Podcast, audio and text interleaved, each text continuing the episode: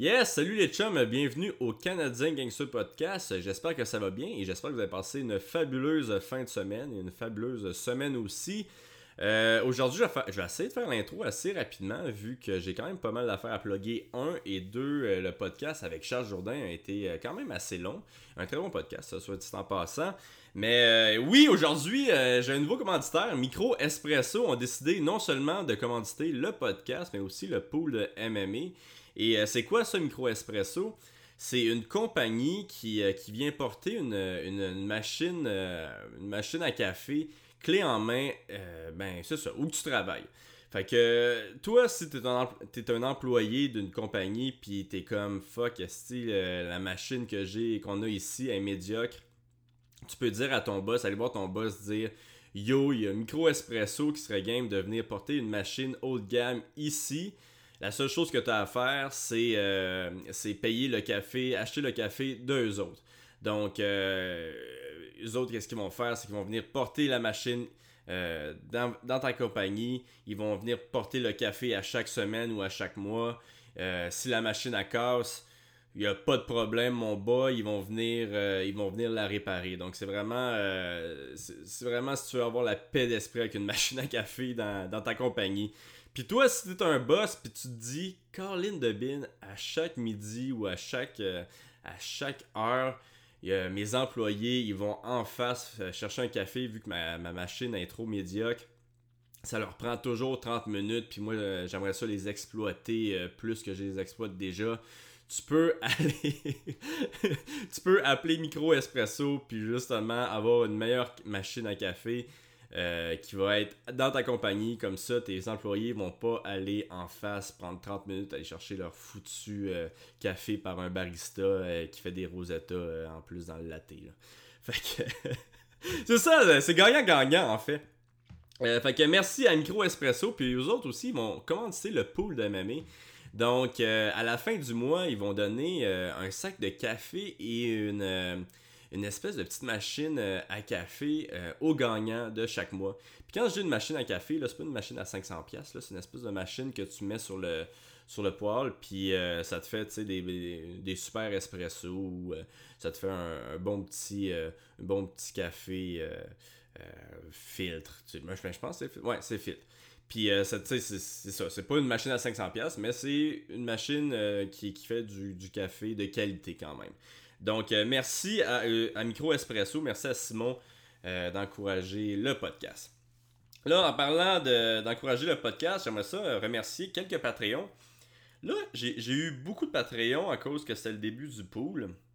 Fait que je vais pas tout nommer les nouveaux Patreons parce que ça prendrait une éternité. Fait que je vais juste en nommer 7.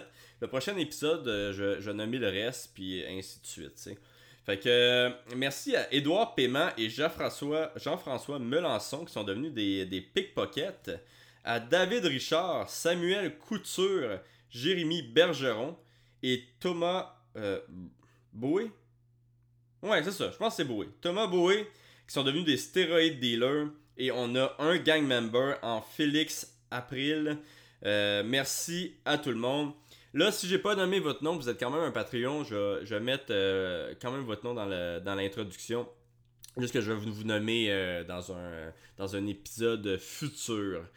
Euh, J'ai-tu d'autres choses à dire? Ah oui, c'est ça. Puis pour, pour les personnes que j'étais supposé vous envoyer une photo signée, puis, euh, puis tout le tralala, là, je vais faire ça cette semaine. Je suis un petit peu désolé, on a tellement travaillé sur le, le podcast. Euh, puis, euh, ben je suis en vacances en plus. Là. Fait que euh, là, je, vous le promets, je vais faire ça cette semaine. Donc, vous devriez la recevoir dans les deux prochaines semaines. Euh, fait que, ouais, j'ai reçu Charles Jourdain. Super bon épisode. J'ai vraiment apprécié lui parler. C'était vraiment un bon, un bon gars. Donc, je pense que vous allez apprécier cet épisode-là, qui est quand même assez long, comme j'ai dit, il y à peu près une- 1h45. Euh, mais c'est ça, ça vaut la peine de l'écouter. Euh, merci encore à Charles d'être venu. Et euh, ben c'est ça. Bon épisode à tous. Et à la pro... Ben pas à la prochaine parce que vous allez m'écouter dans deux secondes. Bye.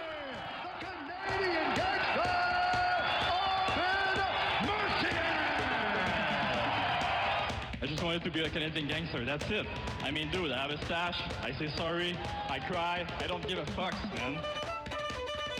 People think I'm local. It's just the beginning, telling you the truth, it's just the beginning. Euh, Fait que c'est ça, tu peux approcher un petit peu ton micro. Puis euh, le micro, t'as pas besoin de le, de le pencher vers l'avant, là. Tu peux juste. le- Ouais, c'est ça. C'est c'est parfait. Non, mais c'est ça qui est, qui est nice aussi avec toi, c'est que tu sais, tu es ouvert à dire tes, euh, tes idées. Puis. Il euh, j'ai l'impression que pas que tu t'en fous qu'est-ce que tu dis, mais tu t'assumes qu'est-ce que tu dis, puis euh, je pense que c'est ça qu'il faut. Puis je pense qu'il y a aussi une affaire qui, euh, qui est qu'au Québec, je pense qu'il y a beaucoup d'athlètes qui ont peur de, de dire qu'est-ce qu'ils Mais ils ont pensent, peur là. de se faire juger, puis ils ont peur de, de, de, d'être eux-mêmes, puis se faire dire Ah, t'es coquille, ah, t'es ci, ah, t'es ça. Mhm. Mais tu sais, reste toi-même, puis tu sais, fais, par- fais parler de toi, puis tu sais, reste, reste humble, tu sais, même si tu peux avoir une personnalité que. Tu sais, au début, les gens disaient tous que j'étais coquille. Mais après ça, ils réécoutaient mes post-fight interviews, puis je disais à quel point, mettons, j'avais peur d'Alex Morgan, puis j'en faisais des cauchemars, je m'entraînais fort grâce à ça. Tu sais, quand tu mets toute la vérité sur la table, là, le monde ne peut pas être méchant avec toi parce que tu as dit tout, tout, tout ce, que, ce, que, ce qui est real. Be Mhm. real. hein. Tu sais, Mike Tyson, il avait sa grosse camisole Be real là, Mhm. quand il rentrait, puis ça, je trouvais ça cool. C'est- Quand tu mets autant, autant tes défauts que tes qualités sur la table, ben, le monde peut dire n'importe quoi. Je me suis déjà dit mille fois pire à moi-même. Fait que peu importe ce que les gens vont dire, t'es ci, t'es ça, je sais, j'ai des affaires à travailler, puis, mais ça me dérange pas. Fait que c'est important d'être ouvert, mais c'est important de pas être comme tout le monde aussi. C'est pas, il y en a beaucoup qui veulent plus, euh, ouais, moi je suis pas comme les autres. On s'en fout ça. Tout, tout le monde est différent, mais toi, en tant qu'athlète, faut juste que tu t'assumes, puis faut pas que. Comme un peu tu dis, comme les joueurs de hockey, tu sais, euh, ok, je dois pas sacrer, je dois pas faire ci, je dois pas faire ça, je dois pas faire. Là, t'es rendu dans un moule, puis t'es rendu comme tout le Mhm. monde. Mais le problème, là, en tout cas, je vais quand même les, euh, les excuser parce que les autres, ils ont Ouais. vraiment un code à suivre Ah, c'est sûr, un code par, le- par puis, la euh, ligue, là, mais tu sais, nous, au moins, on peut. euh, être un peu plus ouvert, puis parler Mhm. des, des affaires de salaire, comme les affaires de Stéphane Patry, puis toutes ces affaires-là, mais eux autres, ils disent rien, puis il y en a qui, qui aiment mieux rester silencieux, mais c'est important d'en parler de ces affaires. Mhm. Toi, toi, t'es un athlète de, de Stéphane. euh, Non. Stéphane Patrick. Non, t'es pas. non, je que ben en fait, là, présentement, ça va déjà pas ça? Ouais, ouais, ça. ça... Ah, ok, super. Euh, oui, euh, je suis un athlète. euh, dans le fond, Stéphane s'occupe de tout à l'UFC pour moi. Il s'occupe Ok. des papiers, il s'occupe de tout, mais on n'a pas encore, on s'est pas encore assis et dit, ok, est-ce que tu veux que je sois ton agent, puis tout, on n'a pas encore, euh, on s'est pas encore assis pour ça. Ouais, mais moi, ça m'a tellement étonné quand. tu sais, il a fait. En réalité, Steph, qui était. Qui, il t'avait comme champion en TKO. Ouais. Il y avait Marc aussi comme champion. Puis en Ouais. moins de comme un mois et demi, les deux, vous êtes partis euh, dans l'UFC. Puis moi- je me grattais un petit peu la tête. J'étais comme, tabarouette, c'est c'est qui qui va. Tu sais, c'est qui les autres qui vont porter le remplir les. flambeau. Ouais. Ouais. Mais tu sais, il y a Alex Morgan, comme, euh, comme tu as dit, qui vend beaucoup de billets. Uh-huh. Euh, il y a sûrement Corinne, mais là, elle est devenue rendue avec. euh, Entends-tu le petit bébé? Non? Tu devrais enlever ton casque, il y a un petit bébé qui sonne. Je sais pas si c'est une montre ou. T'entends pas? Non, j'entends pas. Mais Je pense que c'est la, la montre de ma fille, mais de toute façon, on l'entend pas. Ok, super. Euh, mais c'est ça, non. euh, tu sais, je me demandais c'est qui qui allait prendre le flambeau du, euh, de, de, de TKO. Puis, toi, tu pensais qui dans ta catégorie qui pourrait justement prendre ce, ce, ce, ce flambeau-là? Il est- C'est sûr qu'il y a Alex et Laramie qui t'avait déjà battu, mais Laramie, on dirait que là, il est. C'est volatilisé. D'après moi, il a peur de revenir avec TKO parce que TKO va tout le temps te faire combattre des, des gros noms, des Ouais. gros combattants. Ouais. Puis lui, il sent qu'il se rapproche de l'UFC, mais la dernière fois, il s'est battu contre un gars qui était trois victoires, trois défaites. Sais, pour un ancien champion canadien, l'ancien grand rival d'Alex Morgan, le- celui qui m'avait battu euh, au Centre Bell. Il, il manque, il manque quelque chose derrière ça, mais la plupart des gens maintenant, ils veulent plus des fights faciles, monter l'affiche, puis. euh, je pense pas que TKO offre ça. Je pense que TKO Chris, non. serait autant content que je gagne parce que c'est bon pour la promotion, mais TKO serait aussi content, admettons que j'aurais perdu contre euh, Damien ou que j'aurais perdu contre Alex. Pourquoi? Parce que les, ça, ça fait un roulement. Parce que les gars s'en iront pas à l'UFC. La seule façon de te rendre à l'UFC, c'est d'avoir une carrière semi-exceptionnelle. Tu sais, Marc-André Barrio, il a accompli des grandes choses. Moi-même, de mon côté, c'est pas j'aurais aimé ça affronter Jesse Ronson mais avec le, le, le, le, le staff ou le, le, le- Comment ça s'appelait? Je pense que c'est un ring room qu'il. Ouais, quelque chose de même là, sur la joue. J'ai pas pu l'affronter, mais euh, tu sais, pour tes KO, que tu gagnes ou que tu perdes, c'est favorable pour l'organisation.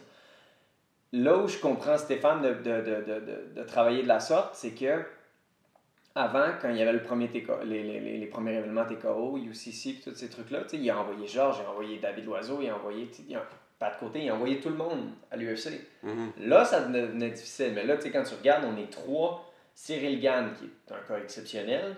Il y a Marc-André qui a bien fait ses choses, puis moi j'ai fait ma part des choses pour me rendre à l'UFC. Mais tu sais, on a quand même fait beaucoup de travail, les trois ensemble, pour se rendre. Puis tu sais, ça fait trois ans que c'est euh, que, que TKO est là. Donc sur une période de trois ans, envoyer trois gars, tu sais, je pense pas que c'est euh, se couper les jambes comme la première fois qu'il avait fait avec TKO. Je pense qu'il y a encore beaucoup de talent, il y a encore beaucoup de jeunes à monter. La dernière fois, il avait fait un gala à Gatineau. Puis je pensais pas que c'était big de même là-bas. Là. La- L'aréna était remplie. Il y avait Jade qui se battait pour un titre, Jade Masson-Wong, qui est Mhm. quand même très populaire. Euh, un de mes amis du Pro Star, tu sais, déjà entraîné avec lui, Yann Jacolin, s'est battu Ouais, ouais. là-bas. Euh, là, il y a eu la perte de Michael Dufort. Michael a préféré aller avec New Era pour une euh, euh, question financière, je pense. Mhm. Puis, euh, mais je pense qu'il y a quand même beaucoup d'athlètes qui vont continuer de monter avec TKO. Puis je pense que, tu sais, là, il y en a des prochains Chamberlain, il y en a des prochains Barrios. Des, des prochains Cyril Gann, on sait pas, là, mais des, d'autres Ouais, gars- des heavyweights. euh, heavyweights, c'est rare, là. Puis C'est Ouais. aussi complexe c'est rare. trouver, là. hein, ouais. Ouais, il y avait Adam Daichka, mais lui, encore une fois, il est parti avec euh, New Era. Mhm. Il s'entend bien avec Yann Pellerin et tout. Puis il n'y a, pas de problème avec ça. Mhm. Ouais, c'est sûr que tu sais, ça a comme euh, tout est tombé en, en même temps là, que Ouais. vous partiez, puis en plus là, il y a New, New Era qui Ouais. peut-être je sais pas s'ils ont vu cette opportunité là pour justement essayer d'aller chercher des athlètes puis euh, C'est sûr, c'est sûr. Puis tu sais, New Era, ils ont été smart, ils ont offert plus d'argent, mais je, je, je parlerai pas contre New Era, mais je peux parler pour TKO avec la visibilité que ça t'offre. Euh, je me faisais contacter après ma victoire contre Will Romero. Il y a 3-4 agences qui sont venues me, me, me, Ah, me voir pour dire hey, on aimerait ça. c'est J'étais pas intéressé. combat. Ouais, j'étais content parce que tout le monde, tout le monde croyait que j'allais perdre. Puis on dirait que je performe mieux quand, quand tout le monde dit Hey, c'était pas une bonne idée comme mon prochain combat. Euh, j'ai pas encore le droit de divulguer c'est contre qui, mais tu sais, c'est le genre de combat que le monde va faire Hey, pourquoi, pourquoi t'as dit oui à ça? Pourquoi Mhm. t'as accepté d'aller jusque là-bas contre lui, etc. C'est BJ Penn. Non, c'est pas vrai. c'est pas vrai, c'est pas vrai. Dans un bar? Ouais, exactement. Dans un bare knuckle euh, bar fight. Non, mais, mais euh, c'est ça. Pour venir à TKO, je pense que la- l'avantage de cette plateforme-là, c'est que ça te donne une vision euh, euh, mondiale. Tu sais, Il y a beaucoup de, de, de, de talent recruiters qui regardent puis qui checkent à les puis là, ils vont te dire Ah, signe avec moi, blablabla. Mais tu sais, ton nom, il circule tranquillement. Mhm. Fait qu'encore une fois, je ne parlerai pas contre New Era, mais je pense qu'il y a beaucoup plus d'avantages avec TKO euh, pour une carrière à long terme. Pour te rendre à l'UFC, Mhm. plus ton nom il est connu, puis c'est difficile d'être connu au Québec. Je regarde des gars aux États-Unis qui sont comme 3-0 ou euh, il y a le, le gars Aaron Pico, ça dit quelque chose? Ouais, Aaron sais, il y a Pico eu qui- deux victoires, euh, deux défaites dévastatrices récemment. là, un flying knee, puis un autre une grosse main arrière. Puis ce gars-là, je pense qu'il y a comme 70 000 personnes sur Instagram. Pico, tout. il, il avait comme 50 000 followers à, Ouais. à son premier combat. Ouais, ben il traînait avec TJ Dillashaw, il Mhm. traînait avec il a quand même des, des bonnes games. Maintenant, il est rendu au AKA avec Khabib. Mhm. Mais tu sais, c'est juste pour dire que je regarde des athlètes qui sont comme 2-0 à Bellator ou 1-0 pis tout, pis ça a des, des followings incroyables. Moi, j'ai perdu ma page après, juste avant d'arriver à l'UFC. C'est quoi qui t'est arrivé, hein, Je me suis fait hacker par euh, je sais pas trop qui en Turquie. Je me suis fait hacker mes comptes bancaires, euh, mon compte Facebook, mon tout. J'ai réussi à tout avoir sauf le Instagram. Puis le gars me demandait une rançon de comme 500, 500 000. J'étais comme, ben oui. 500 000? Ouais, quelque chose de fou. Là. Puis là, c'était écrit. Puis après ça, il y avait des caractères arabes que je pouvais pas lire. Puis là, quand j'ai juste vu les chiffres, puis c'était US dollar, j'étais comme, ben oui, toi, que je vais te donner ça. Là. Mais oui, j'ai 500 000 pour aller avoir un Instagram. Fait que là, j'ai perdu ma page, là, il fallait que j'en reparte une autre. Puis là, en repartant de nouvelle page, ben, j'avais plus mon contenu. Puis là, j'ai été accepté à l'UFC. Ils Mhm. m'ont donné l'opportunité de me battre contre Desmond. Puis là, le monde allait sur mon profil voir, tu sais, tu peux voir combien Ouais. de visites. J'avais comme 15 000 visites, mais le monde s'abonnait pas parce que j'avais pas de contenu euh, d'avant. Fait que dans le fond, juste avant d'aller à l'UFC ou ma page, j'aurais pu faire boum. Tu sais, Il y avait le KO d'Alex euh, Soumission contre Alex Morgan, mais il y avait le, spinning back fist qui était. Tu sais, c'est ça, le monde aurait pu regarder ça et dire Waouh, j'ai envie de follow euh, ce jeune-là. Ça a comme tout déraillé avec le fait que j'ai perdu ma page. J'avais comme 500 abonnés quand l'UFC m'a offert l'offre, mais ils m'a- ils m'avaient même partagé sur leur page Instagram. Puis là, le monde était OK, on- c'est intéressant. Mais il dit, ils ont parti le hype train comme avec Sage. Puis là, j'étais comme crème. C'est cool qu'ils fassent ça pour moi. Là, tu sais. Ouais. J'étais comme crème, ça faisait longtemps. sais, Le monde disait, ça faisait longtemps qu'ils n'ont pas parti le hype train. Là, moi, j'étais dedans, mais le monde ne mordait pas à l'hameçon parce que j'avais pas nécessairement le following qu'il fallait. Fait que là, j'étais comme, OK, est-ce que je fais le fameux fake it till you make it? Est-ce que j'achète des followers? Non, non, non. Puis j'ai fait, fuck that.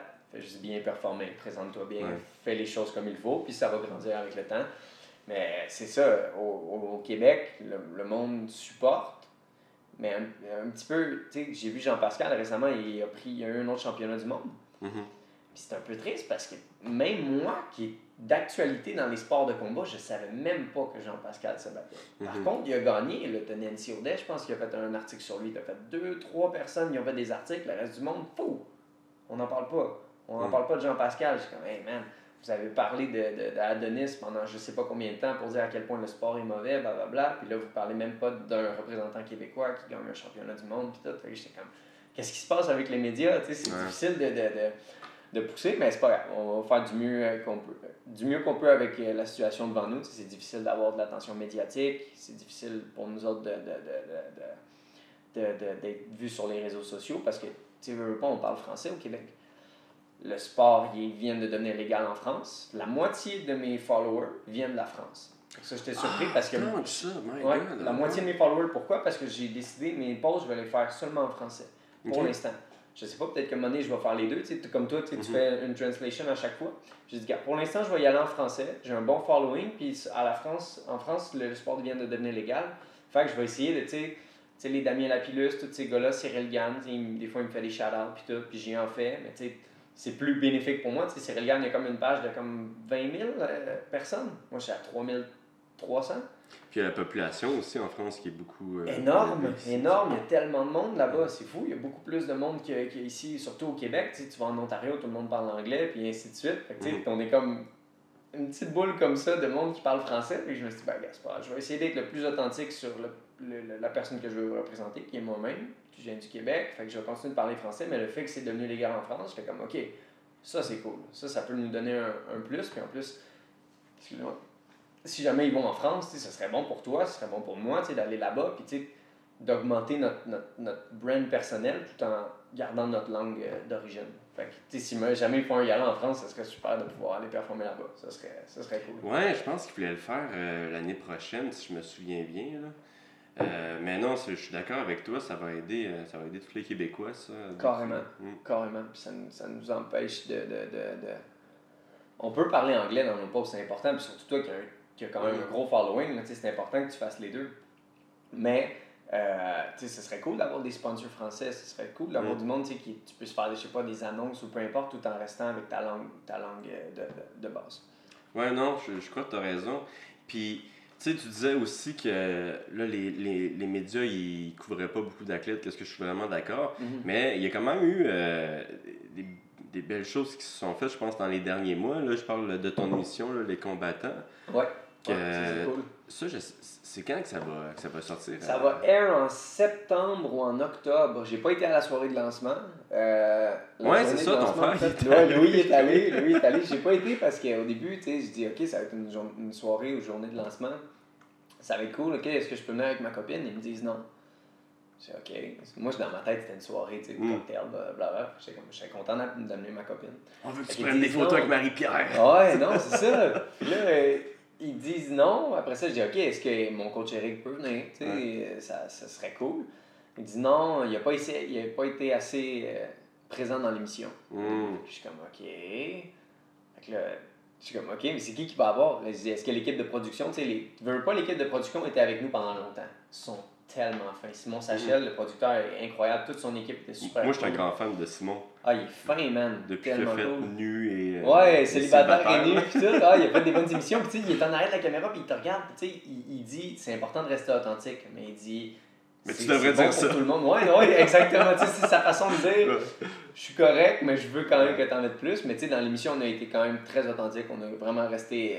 euh, euh, comment on pourrait dire ça Nous-mêmes, carrément. Puis, euh, mais était super cool. Fait que là, elle me dit non, même l'équipe de production sera pas là. J'ai dit, OK, mais il va y avoir qui? Ah, ben il va y avoir Marie-Pierre Morin puis Jean-François Mercier. Tu elle me dit ça dans, dans, dans, dans, Ouais. dans le sens où je Oh mon Dieu, c'est sûr que j'y vais. Mais moi, dans ma tête, j'étais Hey, je m'en calisse un peu.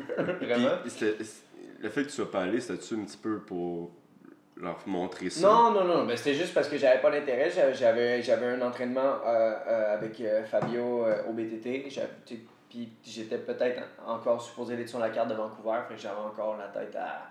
que j'ai plus besoin de m'entraîner que d'aller à une soirée de, de, de lancement. C'est quoi le concept de l'émission? On- tu peux- tu peux-tu en parler? Ben oui, ben oui, carrément. Dans le fond, c'est de, de, de suivre des combattants, puis de regarder plus leur aspect personnel, puis de regarder c'est qu'est-ce que les gens autour d'eux vivent. Parce qu'ils disent, tu sais, mettons, RDS va déjà cover le combat. C'est pas le combat qu'on veut voir. On veut voir le résultat, on veut voir quand vous perdez, c'est quoi les émotions, c'est quoi. Puis, tu moi, c'est le fun parce que dans l'émission, il a réussi à prendre mon combat contre Alex Morgan, donc le remporter le titre. Tout ça jusque euh, moi qui demande de me battre contre Jesse Ronson à 155.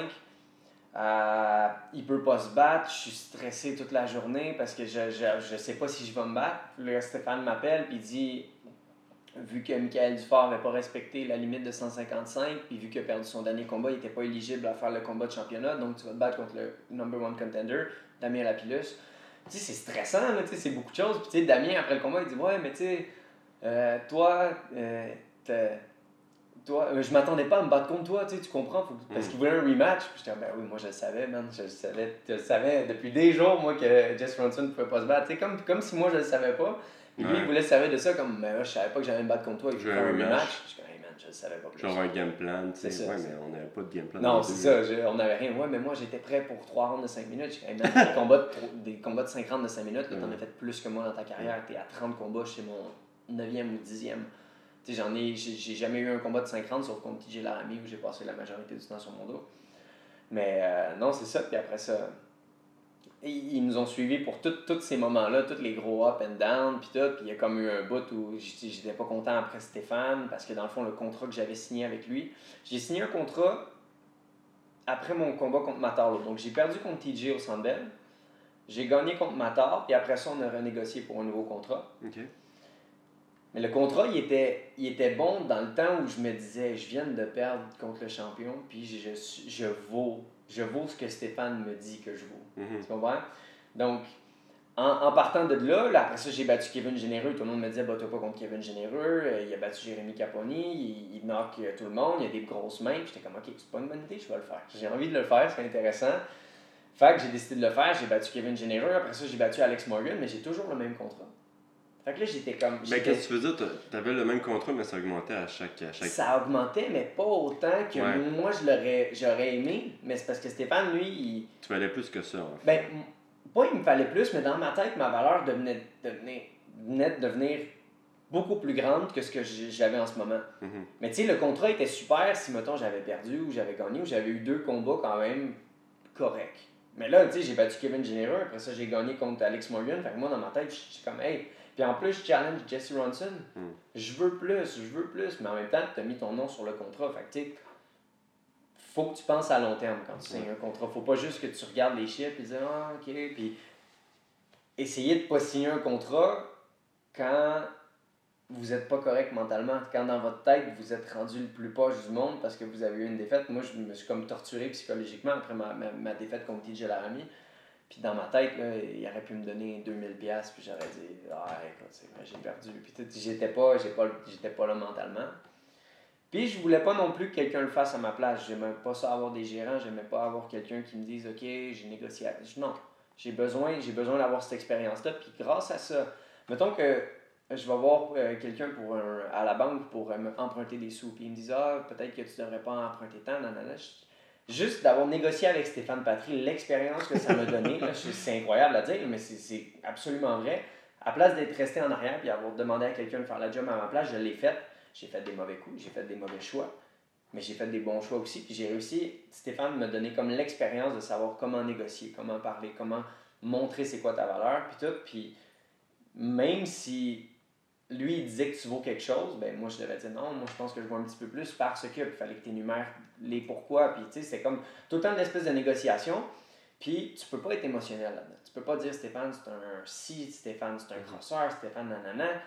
Si dans le contrat c'est écrit que Stéphane a le droit de faire ça, il a le droit de faire ça. Mhm. Tu as mis ton nom dessus, fait que je peux pas dire hey, euh, même si Stéphane me dit ah non ça là, je- non je ferai jamais ça là, mais signe quand même là, au pire c'est pas grave. Non, tu as mis ton nom sur un contrat puis c'est à la fin du contrat c'est écrit que il va te donner tant.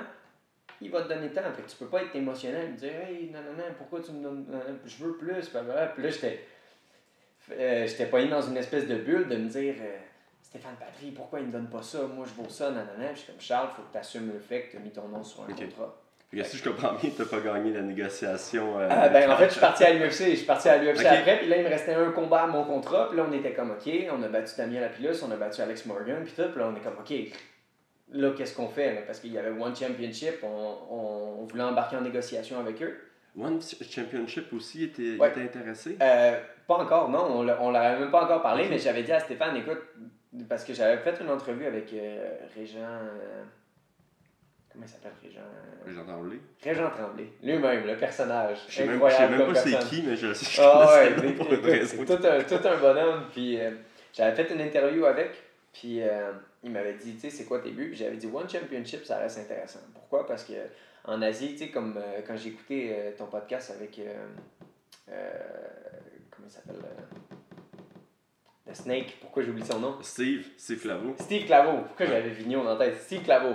Quand j'écoutais ton podcast avec, il avait dit euh, le, le chiffre des, euh, des, euh, des codes d'écoute, c'était comme 12 millions ou quelque chose de même. C'est Ouais. incroyable là-bas en Asie. là.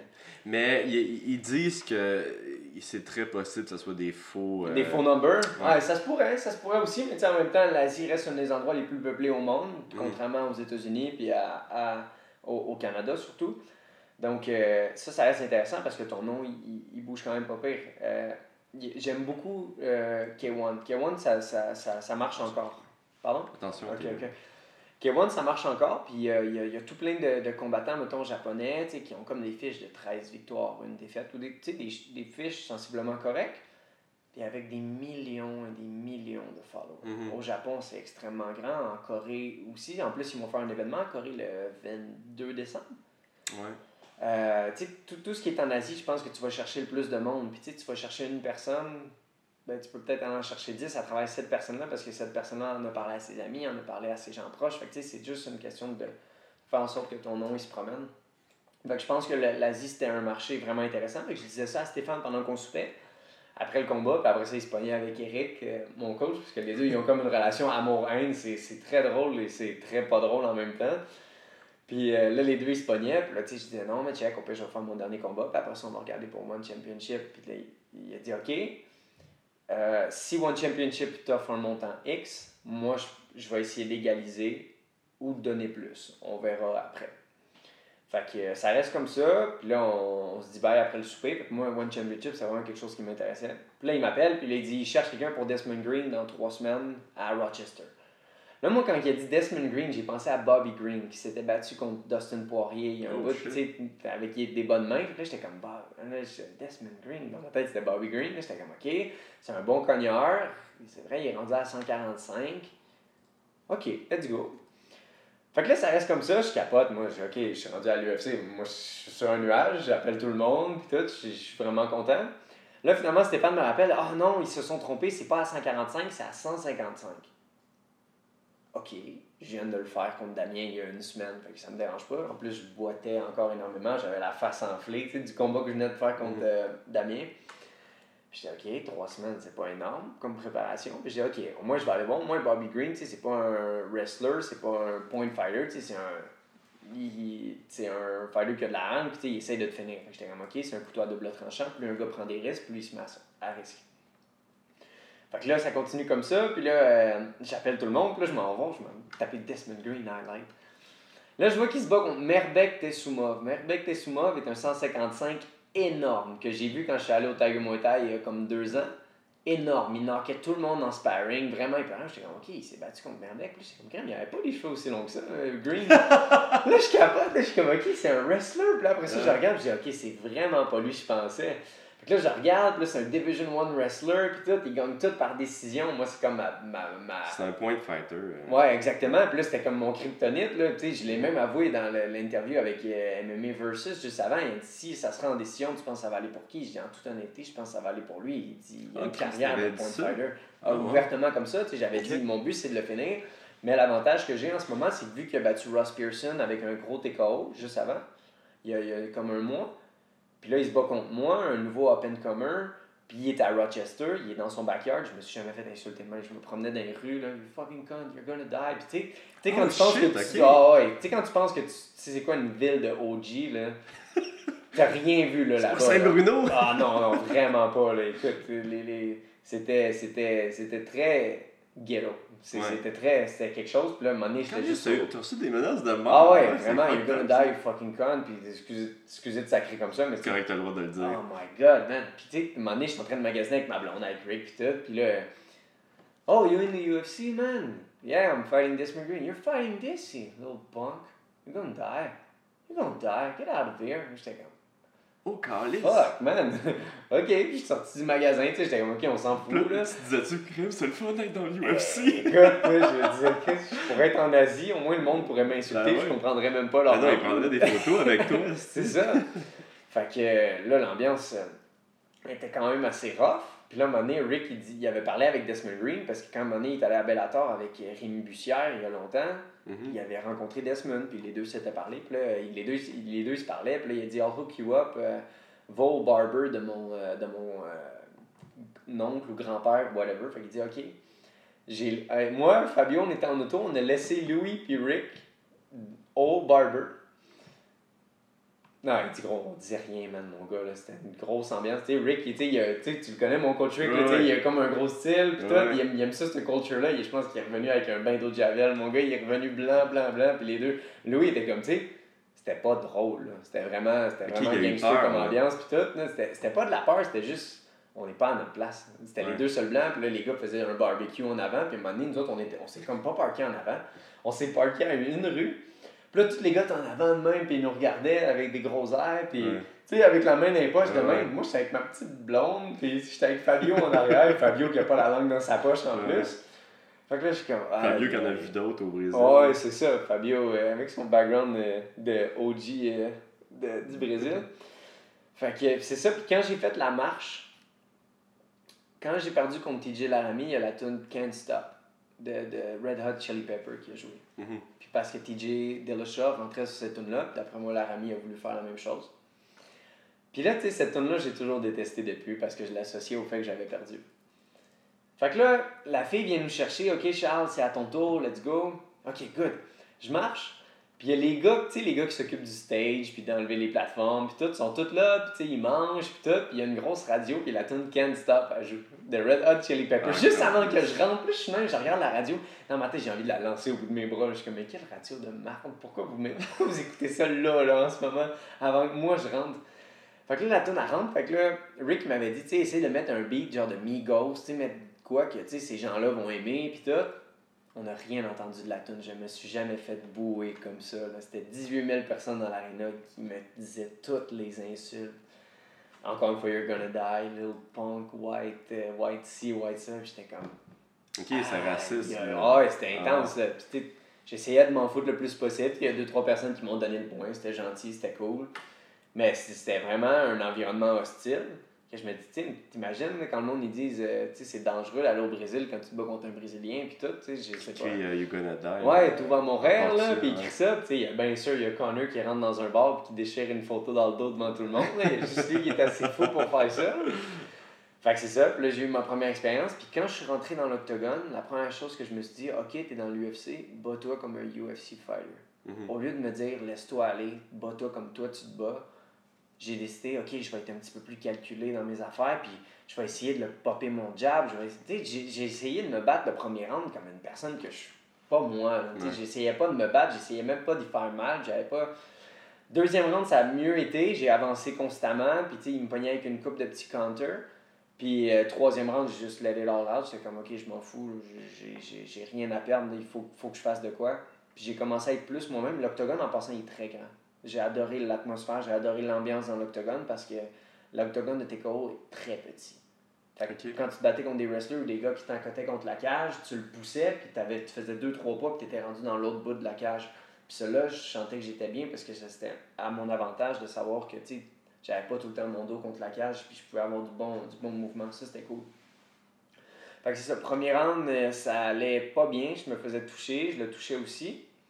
Deuxième round, il n'y a absolument rien lancé. J'ai bloqué ces deux takedowns. J'avançais constamment. Je lançais des coups. Je lançais des coups. Il y en a beaucoup qui ont passé dans le vide, mais j'ai touché la cible plus souvent que lui. Puis il y a juste un des arbitres qui m'a donné ce round-là. Puis j'étais comme, aïe, aïe, ça fait Mhm. mal ça. Troisième round, j'ai commencé à le pick apart. Il me pognait avec rien. J'avais tout le temps une, une, une shell euh, guard, un peu comme dans, dans Glory. Ils font, tu sais, tu gardes Mhm. tes coudes serrés, puis tu manges les coups, puis tu reviens avec d'autres. Puis j'ai commencé à le pick apart, pick apart, pick apart. Puis à un moment donné, il est venu chercher un espèce de body lock contre moi. Il m'a amené au sol. Je me suis relevé tout de suite. Aussitôt que euh, j'ai tombé, je me suis relevé. Il m'a ramené au sol une deuxième fois. Je me suis relevé tout de suite, même pas de contrôle. Je me relève, j'étais en train de rentrer pour essayer d'enlever son, son body lock. Boum, il me ramène au sol. Finalement, je reste de dos, je me relève, je brise son body lock, boum, je me tasse. Puis il restait 30 secondes, j'y ai couru après, littéralement couru après. Là. Je swingais, je faisais des finishes, je courais après, puis j'étais de même, tu sais, qu'est-ce que tu fais? Puis il courait, il tournait en rond dans Mhm. l'octogone, puis tu sais, quand ça sonnait, il était de même, puis de frustration, j'ai fait genre, fuck you, tu sais, j'étais pas content de, tu sais, de, de, de, de, de- que, que, que ça soit passé ici, mais c'était amplement mon problème, c'était ma faute, c'était à moi de, de mieux performer les premiers, les premiers rounds. Mais moi, je pense, en regardant l'expérience en arrière, c'est que j'ai j'ai choqué under pressure. J'ai Mhm. détesté le fait de me faire insulter, d'être dans un environnement hostile de même. Là, je me suis dit, je vais être plus classique avec lui, je vais être plus, tu sais, à chaque fois que, mettons, il était dans sa garde, j'ai, à un moment donné, j'ai essayé de popper un triangle, puis en poussant, j'ai pogné ma, mon doigt dans un de ses dreads. Puis j'ai arrêté mon triangle, il a fait, hey, my hair! Puis j'étais comme, ah, ok. Puis à un moment donné, moi, genre, il est arrivé quelque chose, puis j'ai juste regardé Murgliata, puis j'ai fait ça avec mon œil, puis il a essayé de me frapper, tu sais. Ouais. Puis lui, à chaque fois qu'il disait de quoi, j'étais comme, ah, je m'excuse, puis tout, à la place de juste être dans le moment, puis dire, tu sais, fight, tu. Ouais. Si tu veux pas qu'on te tire tes cheveux, man, qu'est-ce que tu fais avec des dreads euh, longues de hein? Fait que, ça, ça a été, ça, ça a été toutes des affaires que tu regardes après, puis t'es comme, fuck. J'aurais pu euh, faire autrement. Exactement. Tu veux-tu juste te remettre un petit peu plus d'eau? Absolument. le- ouais.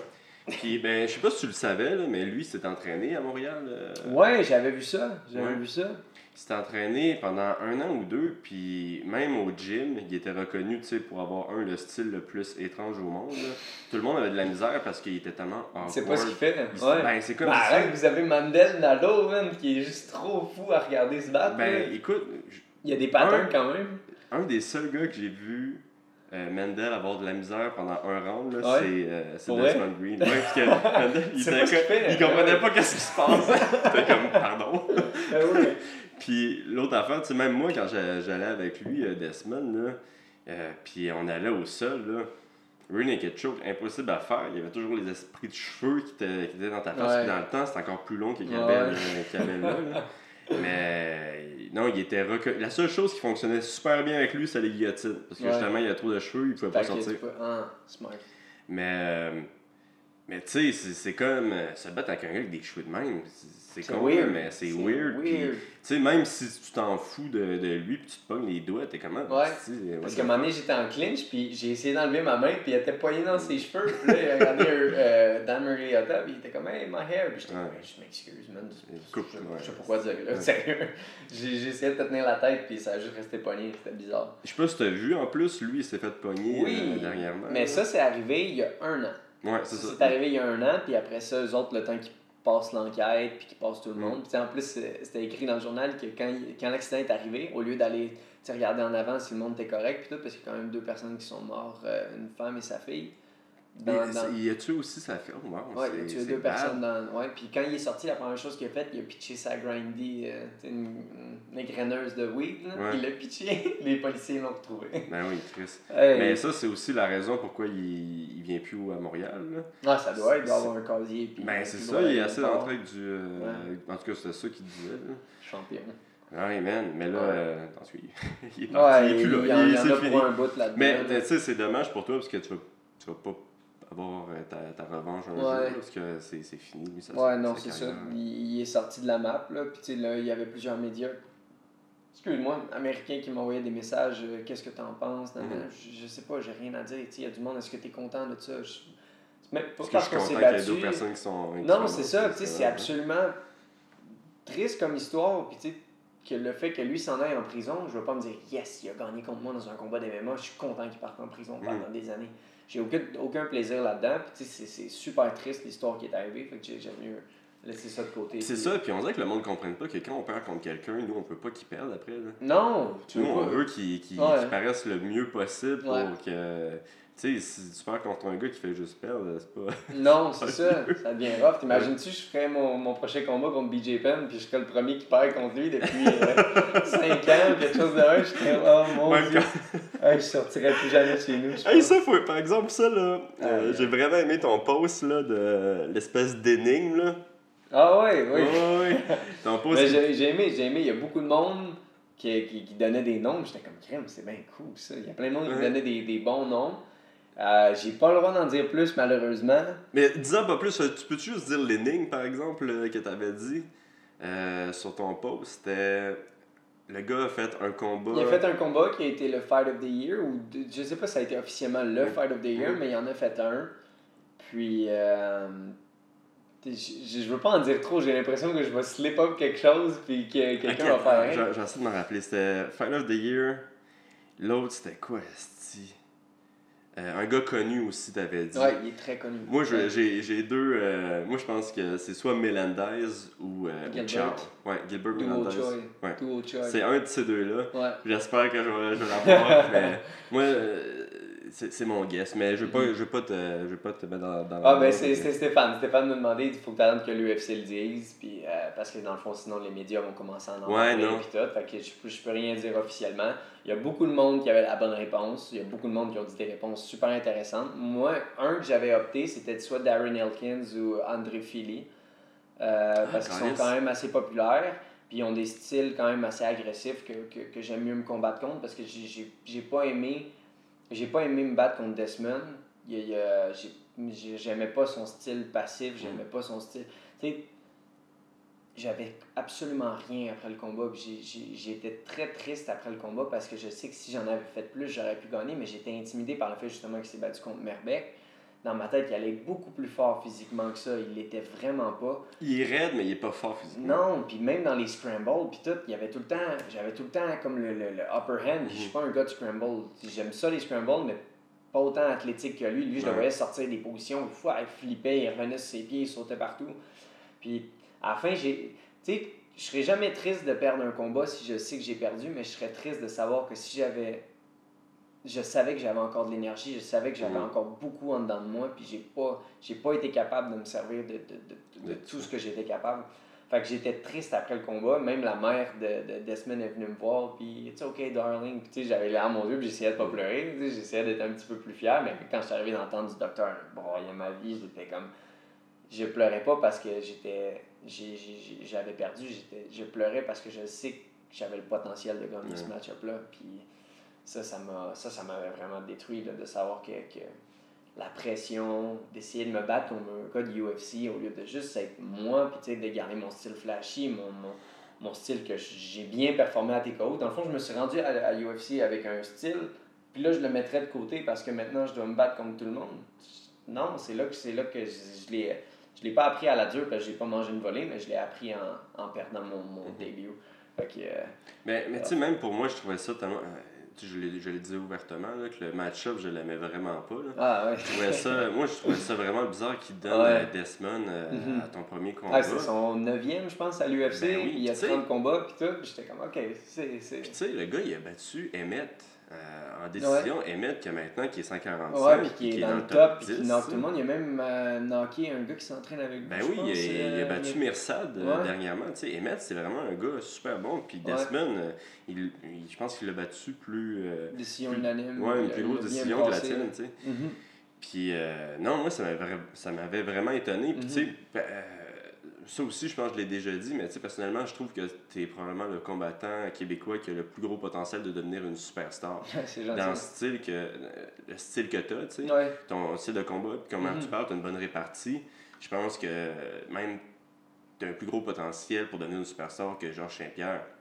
Georges Il y des performances mais je- avec, là, mais je ouais, je ça, que tu veux je- dire, je- j'apprécie énormément. C'est ça, tu sais, Georges, je veux, Mhm. pas, tu sais, il était très réservé, puis le Ouais. monde, surtout maintenant, il, il traite plus vraiment euh, Mhm.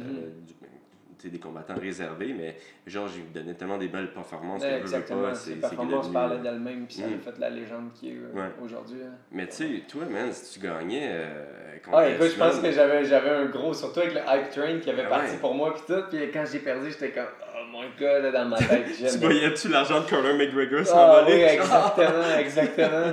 Puis le pire, c'est que tu parles d'argent, mais tu sais, que t'as l'UFC, avec le contrat qu'on a, c'est que tu doubles ta bourse. Mhm. Ou tu as la moitié de ta bourse. Ouais, ça c'est fucked up. Aïe, aïe, puis le- le- l'État de New York m'a enlevé 30%, moi, dans ma tête. Ça y est, big Ouais. stuff, puis big money. Là, j'ai regardé ça. Mais ce qui est cool, c'est quand tu fais le transfert de ton argent US en argent canadien. Tu sais, là, le taux de change est à peu près 1,35. Fait que ça, c'est Mhm. quand, quand j'ai- tu sais, j'en ai gardé quand même une grande partie.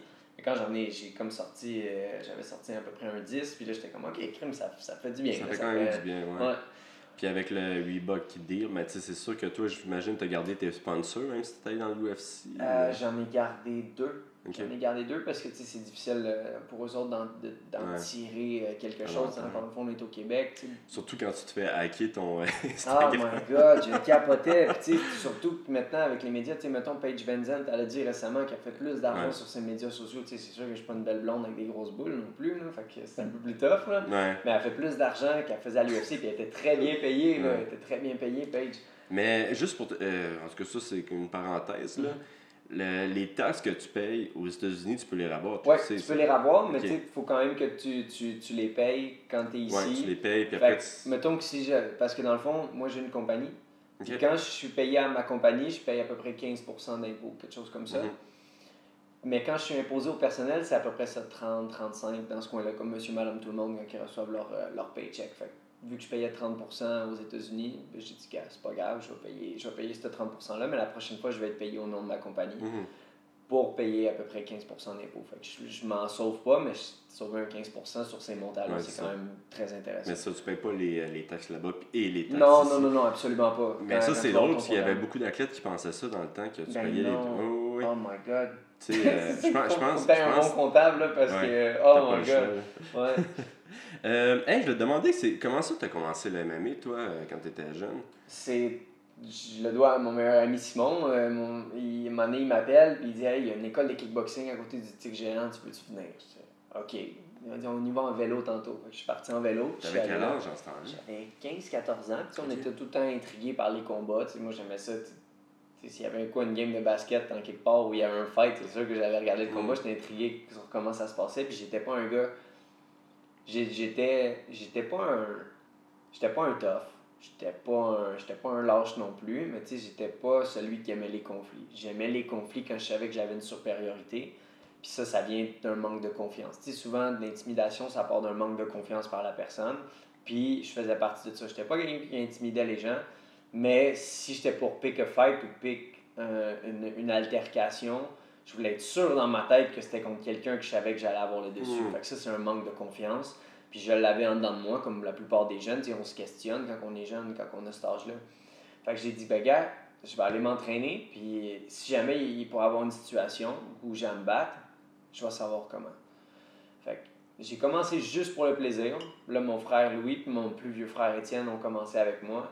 Puis là, Ok, t'as deux frères. j'ai trois frères. On Trois était frères. quatre gars. Ouais, deux plus vieux, puis Louis le plus jeune. Fait que les deux plus jeunes ont fait des arts martiaux mixtes, les deux plus vieux, ils, font, ils, ont, ils ont des jobs euh, sur la construction ou. euh, celui qui, qui a pas commencé, il, il regrette-tu? Non, non, non, le mais de la il y a- maison? Il y a 10 ans de différence avec moi. Fait que, il y avait 24, 25 dans ce temps-là. Ouais, lui, il avait des belles autos, des belles filles. Puis, il tripait, il tripait bien avec euh, ce qu'il avait. Puis, euh, c'est ça, on a continué de s'entraîner juste pour le plaisir. Puis, on- notre co- mon coach était Karim Hamad, lui, 1-0 professionnel. Et Woody Dubois, lui, c'était un enseignant de, de, de boxe. Très, très local. Tu sais, les gars, c'était des gars de, avec Ali Nestor dans le temps. Puis là, ils ont dit, on va ouvrir une petite école sur la rive sud. Fait que, euh, on a commencé vraiment pour le plaisir. C'était c'était très le fun. C'était des cours de cardio kickboxing d'une heure et demie. Puis là, après ça, on a dit, hey, euh, on peut-tu faire du MMA aussi? Puis rajouté un cours de jujitsu. C'était des fundamentals vraiment. Jamais, jamais, jamais, tu sais, pas de gi, pas de, pas de école de jujitsu. C'était juste pour le plaisir. Puis tu sais, de Mhm. regarder, hey. Parce que la première fois que j'ai vu quelque chose de MMA, je sortais de ma chambre, puis chez moi, tu sors de ta chambre, il y a un long couloir, puis la télé est là-bas. Mon père était sur le divan, comme ça ici, en train de regarder la télé. Et le Showtime Kick a passé aux nouvelles. Oh. Fait que la première fois que j'ai vu quelque chose dans une cage, là, mon père fait Hey, viens voir. Excuse-moi. Je vois Anthony Pettis, je savais même pas c'était qui. Sautait sur la cage, donner un kick à Benson Anderson. J'étais comme Aïe, aïe, c'est cool ça. Hmm. Je suis retourné me coucher. Ça, ça a été genre mon premier. Mon premier euh, la première fois que j'ai vu c'était quoi Genre un combat dans une cage. Puis là, euh, on a continué de s'entraîner pour le plaisir. Puis là, la- l'activité qu'on faisait avec mon père, moi et Louis, c'est que les, les, samedis, nous, amenait à, la cage au sport pour regarder les combats de Georges Saint-Pierre quand il y en avait un, ou juste les UFC. Fait qu'on a commencé quand même assez tard. On a commencé quand Nate Diaz s'est battu contre Donald Cerrone. Puis cette soirée-là, c'était Alistair Overeem contre euh, Brock Lesnar, je pense. Puis euh, Brock Lesnar, on le trouvait cool, c'est un lutteur populaire. Puis là, on voit Alistair Overeem dans le temps que la sauce était euh, bien présente dans le sport, où ils ont découvert qu'il y avait la, la testostérone de 14 hommes. Puis il avait donné un kick dans le foie à Brock Lesnar, Brock Lesnar était tombé. Fait que c'est ça, c'était comme notre petite activité du samedi. Puis là, un moment donné, moi puis on a dit, Hey, on aimerait ça essayer. Fait que on en parle à Karim et à Woody. Fait qu'ils nous ont entraînés pendant un an en fonction du fait qu'on voulait se battre. Ils n'ont pas dit, OK, deux mois, puis tu t'en vas te battre. Fait qu'on a fait nos premiers Karim, combats. excuse-moi, mais Karim, c'est celui qui l'a donné agent d'immeuble, c'est ça? Euh, il faisait du montagne? Non, ok. Non, euh, non, il fait pas de. Non, il est pas agent d'immeuble, il habite à Saint-Hyacinthe maintenant, ça fait longtemps que je l'ai pas vu, puis je serais, je serais content de pouvoir le revoir euh, pour y jaser, tu sais, de, de dire comme on a parti avec vous autres, puis tu sais, on est rendu. je suis rendu Mais à écoute, crois-moi, il- je suis mal sûr qui tu suis. Ouais, non, il, il, il knows. Mais continue, ouais, excuse-moi. C'est ça, puis euh, ça, il a dit, OK, on va vous entraîner comme il faut pendant un an, puis après ça, on va essayer un combat. Je dis, OK. Puis il y avait Eric Bertrand, il y avait le Pro Star MMA à Saint-Hilaire qui était comme le gym cool, le gym des. C'était Tous mes amis à l'école, ah, tu vas au fitness box, nous autres on va au Pro Star, on est plus cool. fait que là, dans ma tête, j'étais comme fuck, c'est vrai, ils sont plus cool, tu sais, le gym il est plus gros, blablabla. Fait que moi j'étais influencé par ça. Puis là, à un moment donné, euh, Eric il fait un show. Fait que là, Karim il l'appelle, dit j'ai deux gars pour toi, non, viens porter des billets. Fait que là, Rick il arrive au gym, on venait de finir de s'entraîner. Il y a Louis, Louis qui est pas gros en plus en ce moment, il était minuscule, puis t'as moi, puis on jouait, on se kickait le gros ballon. Tu sais, on n'avait pas l'air de deux gars qui s'entraînent. Moi, Mhm. j'avais une coupe, une, une coupe bol là, avec un bol comme ça, puis ta mère, elle coupe ça ici. Là. Ouais, un grand Je- respect à cette ouais. couple-là. Oh my god. Puis euh, mon frère Louis était tout petit, il se rasait lui-même la tête parce qu'il voulait comme GSP, fait qu'il se rasait la tête. Puis Rick arrive, on est en train de jouer au ballon, tu sais, on s'entraîne même pas, puis il dit Ah, c'est eux. là, Karim, ouais, c'est eux, non, non, non. Puis comment On va leur trouver du monde. Puis tu sais, il nous a mis contre des gars que. À l'œil, il nous aurait sacré des volets. Là. Puis finalement, Louis a pété un des gars à Eric. Puis euh, moi, j'ai battu l'autre gars euh, par euh, triangle au troisième round. Puis j'avais landé un kick. Tu sais, on était vraiment bon. Puis là, Terry Lemaire faisait la finale de cet événement-là. Puis dans le temps, Terry Lemaire était champion amateur de ci, champion amateur de ça. Puis euh, c'était dans le temps que euh, Derek Dexter se battait contre Mario Pereira. Puis toutes des affaires que nous autres, on allait voir les EFL pour checker ça. Fait que là, c'est ça, Terry Lemaire est venu me voir, puis il a dit, man, c'est toi le futur. Puis, dans ma tête, Terry Lemaire était super big, là, puis je capotais vraiment. Fait que ça a parti comme ça, on a continué de faire des combats amateurs, puis à un moment donné, j'ai décidé de partir en Thaïlande. J'avais laissé le cégep de côté. Euh, on est parti, moi puis Rick, je me suis battu deux fois là-bas, je dis, non, c'est sûr que je veux faire ça pendant longtemps. Pas pour le restant de mes jours. Mais j'ai décidé, ok, j'ai fait deux combats de Muay Thai en genre deux semaines. J'ai- Je portais pas de shin pad, c'était des petits gants. J'ai eu le droit de faire mes premiers flying knee parce que j'ai toujours voulu avoir la liberté de lancer un genou comme je voulais sur quelqu'un. C'est quand même assez violent puis pur comme feeling. Puis je je j'ai knocké mon premier adversaire avec un flying knee. Après ça, je me suis battu contre un autre gars. Puis euh, le gars, il rentre avec des belts. Puis tout, il fait son salut, il fait la danse. Là, je suis comme. Hey, je vais me faire péter. j'avais paniqué, j'avais tellement peur. Puis là, finalement, euh, le combat commence. Je lance une coupe de low kick. Mais tu sais, eux autres, en Thaïlande, c'est smooth au début. Ils sont là, puis ils suivent le rythme de la musique. Moi, dans ma tête, c'est comme un combat. Puis j'arrivais devant eux, puis je me croyais, là. Puis tu sais, il savait pas un peu que j'ai vraiment eu la chienne de quelqu'un, là. Lui, il s'en foutait, il était genre de même. Ah ouais, il en a vu d'autres, là, tu sais. Il, il a soupiré dans ma face, puis j'étais comme. Pourquoi, pourquoi il a pas peur? Pourquoi? Tu sais, moi, dans ma tête, je suis un Québécois, je suis fort, blablabla. Fait que là, je suis de même, je cogne mes gants, je le regarde, puis tu sais, à peine si je me frappe pas d'en face, c'est vraiment comme un petit douchebag. Puis euh, lui, il était super zen, fait que ça commence, il m'a lancé un kick dans les ribs, ça a tellement fait mal, puis je me suis mis en mode panique, puis là, j'étais là, je frappais, je frappais, je frappais, puis à un moment donné, j'ai fait un switch kick, je l'ai pogné au visage, puis il a tombé, il a perdu connaissance, j'étais comme. Tu tu t'es content de gagner, pas parce que tu viens de faire genre 40$, piastres, là. T'es content de gagner parce que tu t'es pas fait péter la gueule à l'autre bout du monde. J'étais juste content de ça. Fait que ça, ça m'a, ça comme appris que tu euh, le cockiness, tu le, le- le- la façon de douchebag de se présenter, ça vaut absolument rien. C'est comment tu performes qui est important. Puis tu sais, je l'ai appris pas en perdant, je l'ai appris en gagnant. Fait que, tu j'essayais le plus possible, de, à chaque fois que je gagnais, d'aller en tirer un petit peu de, de, de ça. Puis euh, après ça, c'est ça. Après ce deuxième combat-là en Thaïlande, je dis ok, je vais absolument me battre. J'avais signé pour LAMMQ, puis à LAMMQ, je me battais contre Thomas Soumantri, qui était quand même assez populaire. Tu sais, il s'était battu contre Alex Morgan, il s'était battu quand même comme pas mal de monde, puis il était deux victoires, deux défaites. Là, les gens me disaient, Hey, c'est pas une bonne idée, il est quand même solide, nanana. J'ai dit, ok, on va l'essayer. Puis c'est là que j'ai fait mon premier Flying Knee KO, qui, qui avait vraiment fait le tour du Québec, qui avait vraiment été Ça, ça c'est. spectaculaire. LAMQ, c'était amateur? Non, c'était professionnel. Ça, c'était le show à Québec. Michael Dufort s'était battu aussi. Euh, Jérémy Caponi. Euh, mon frère Louis, bien sûr. Euh, qui d'autre qui s'était battu? Meunier s'était battu contre Francis Charbonneau. Oui, oui, ok, oui, je m'en rappelle, je m'en rappelle. Mais, ça. mais toi, tu as fait trois combats amateurs, ça veut dire? Non, j'en ai fait à peu près 8. Ok, t'en as fait quand même. même à peu près 10. Ouais, c'est ça, j'ai fini avec 8, 2. J'ai fait beaucoup de combats amateurs. Euh, une, ma, ma- mon deuxième combat, j'ai eu une défaite euh, genre plate. Je me, la journée même, j'étais allé faire mes, euh, mes, mon training pour entrer en police à Ellis, au collège Ellis à Drummondville. Ils te font faire des jogging, ils te font faire des, des push-ups. journée même, t'avais fait ça? dans ma tête, ça dérangera pas, là, ça change rien. Je suis arrivé là drainé. Mon père m'a acheté une soupe au Tim Hortons pour que je mange, je descende, arrête au chaud. Louis il pète un autre gars. Louis, Louis il a absolument explosé. Puis là, moi je suis là. Là, je me sentais lourd. Tu sais, dans le temps, t'avais des grosses mitaines. Puis je me suis fait juste fait amener au sol par un, un, un, gars qui était beaucoup plus gros que moi. Puis ça, ça a été une de mes défaites. Mais je, m'en fous, ça me... c'était pas plus grave. Après ça, j'ai gagné, gagné, gagné, gagné. Puis à un moment donné, ils m'ont demandé Veux-tu te battre contre Neil Shepard? C'est qui Neil Shepard? Là, Ah, oui. Neil Shepard. Là, je regarde, il est brown belt. Mais moi, j'ai même pas de belt. Tu. Je sais c'est quoi un triangle un armbar, it. Mais je suis comme, OK, je vais l'essayer. Fait que là, ça commence. Firaz était dans son coin. Puis, deux jours avant, euh, je m'étais échappé une batterie de char sur le pied. Puis, j'ai lancé un high kick. À un moment donné, j'ai pogné son coude. J'ai j'ai jamais eu mal de même. là. Tu sais, un, un mal d'os. là, Puis, j'ai kické. J'ai pogné son coude. Puis là, je me suis mis à reculer. Puis là, t'as Firaz qui était dans son coin. Moi, Firaz, oublie ça. Moi, dans ma tête, c'est le grand Firaz. C'est le coach à Georges. Blablabla. Faut bien que je performe. Puis là, il fait Oh, good, he's hurt. He's hurt. Oh, Finish him! Puis là, j'étais comme Oh non, man. Puis là, je me suis mis à reculer. Là, Neil m'a amené au sol. Il m'a placé dans un crucifix. Il a flippé. Puis il m'a- choqué. euh, Ouais. La même soumission que j'ai passée à Michael Cyr. Parce qu'une fois qu'il m'a battu avec ça, j'étais comme Je veux savoir comment on fait ça. Puis j'ai passé la même soumission à Michael Cyr en, en pro à TKO. Fait que c'est ça. Après ça, j'ai perdu contre Neil. J'ai fait deux autres combats amateurs. Je les ai gagnés. Après, je suis parti en Thaïlande. Puis là, on était rendu à la carrière professionnelle. Le TKO est arrivé. Puis euh, on est parti avec euh, le, le, le TKO Train. Puis c'est- c'est quand qu'ils ont commencé à t'appeler Air? Euh, c'est Alan, Alan Tritz, euh, un gars de, de Longueuil. euh, lui, euh, Pat, il y a Éric Daigneault, Jérémy Caponi, Pat, je me souviens plus de son nom de famille, Pat Cusson.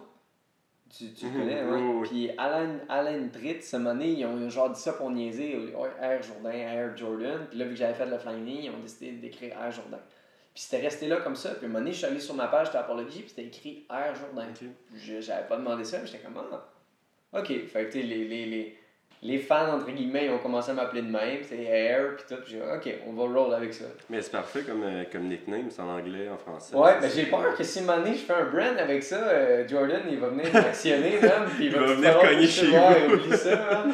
Fait que le monde, tu sais, on niaisait avec ça, puis après ça, il y a une de mes amies qui m'avait montré une vidéo de, de Jordan qui pète sa coche avec quelqu'un qui avait fait un logo similaire au sien, puis tout, Ok. puis c'est un malade, ce gars-là.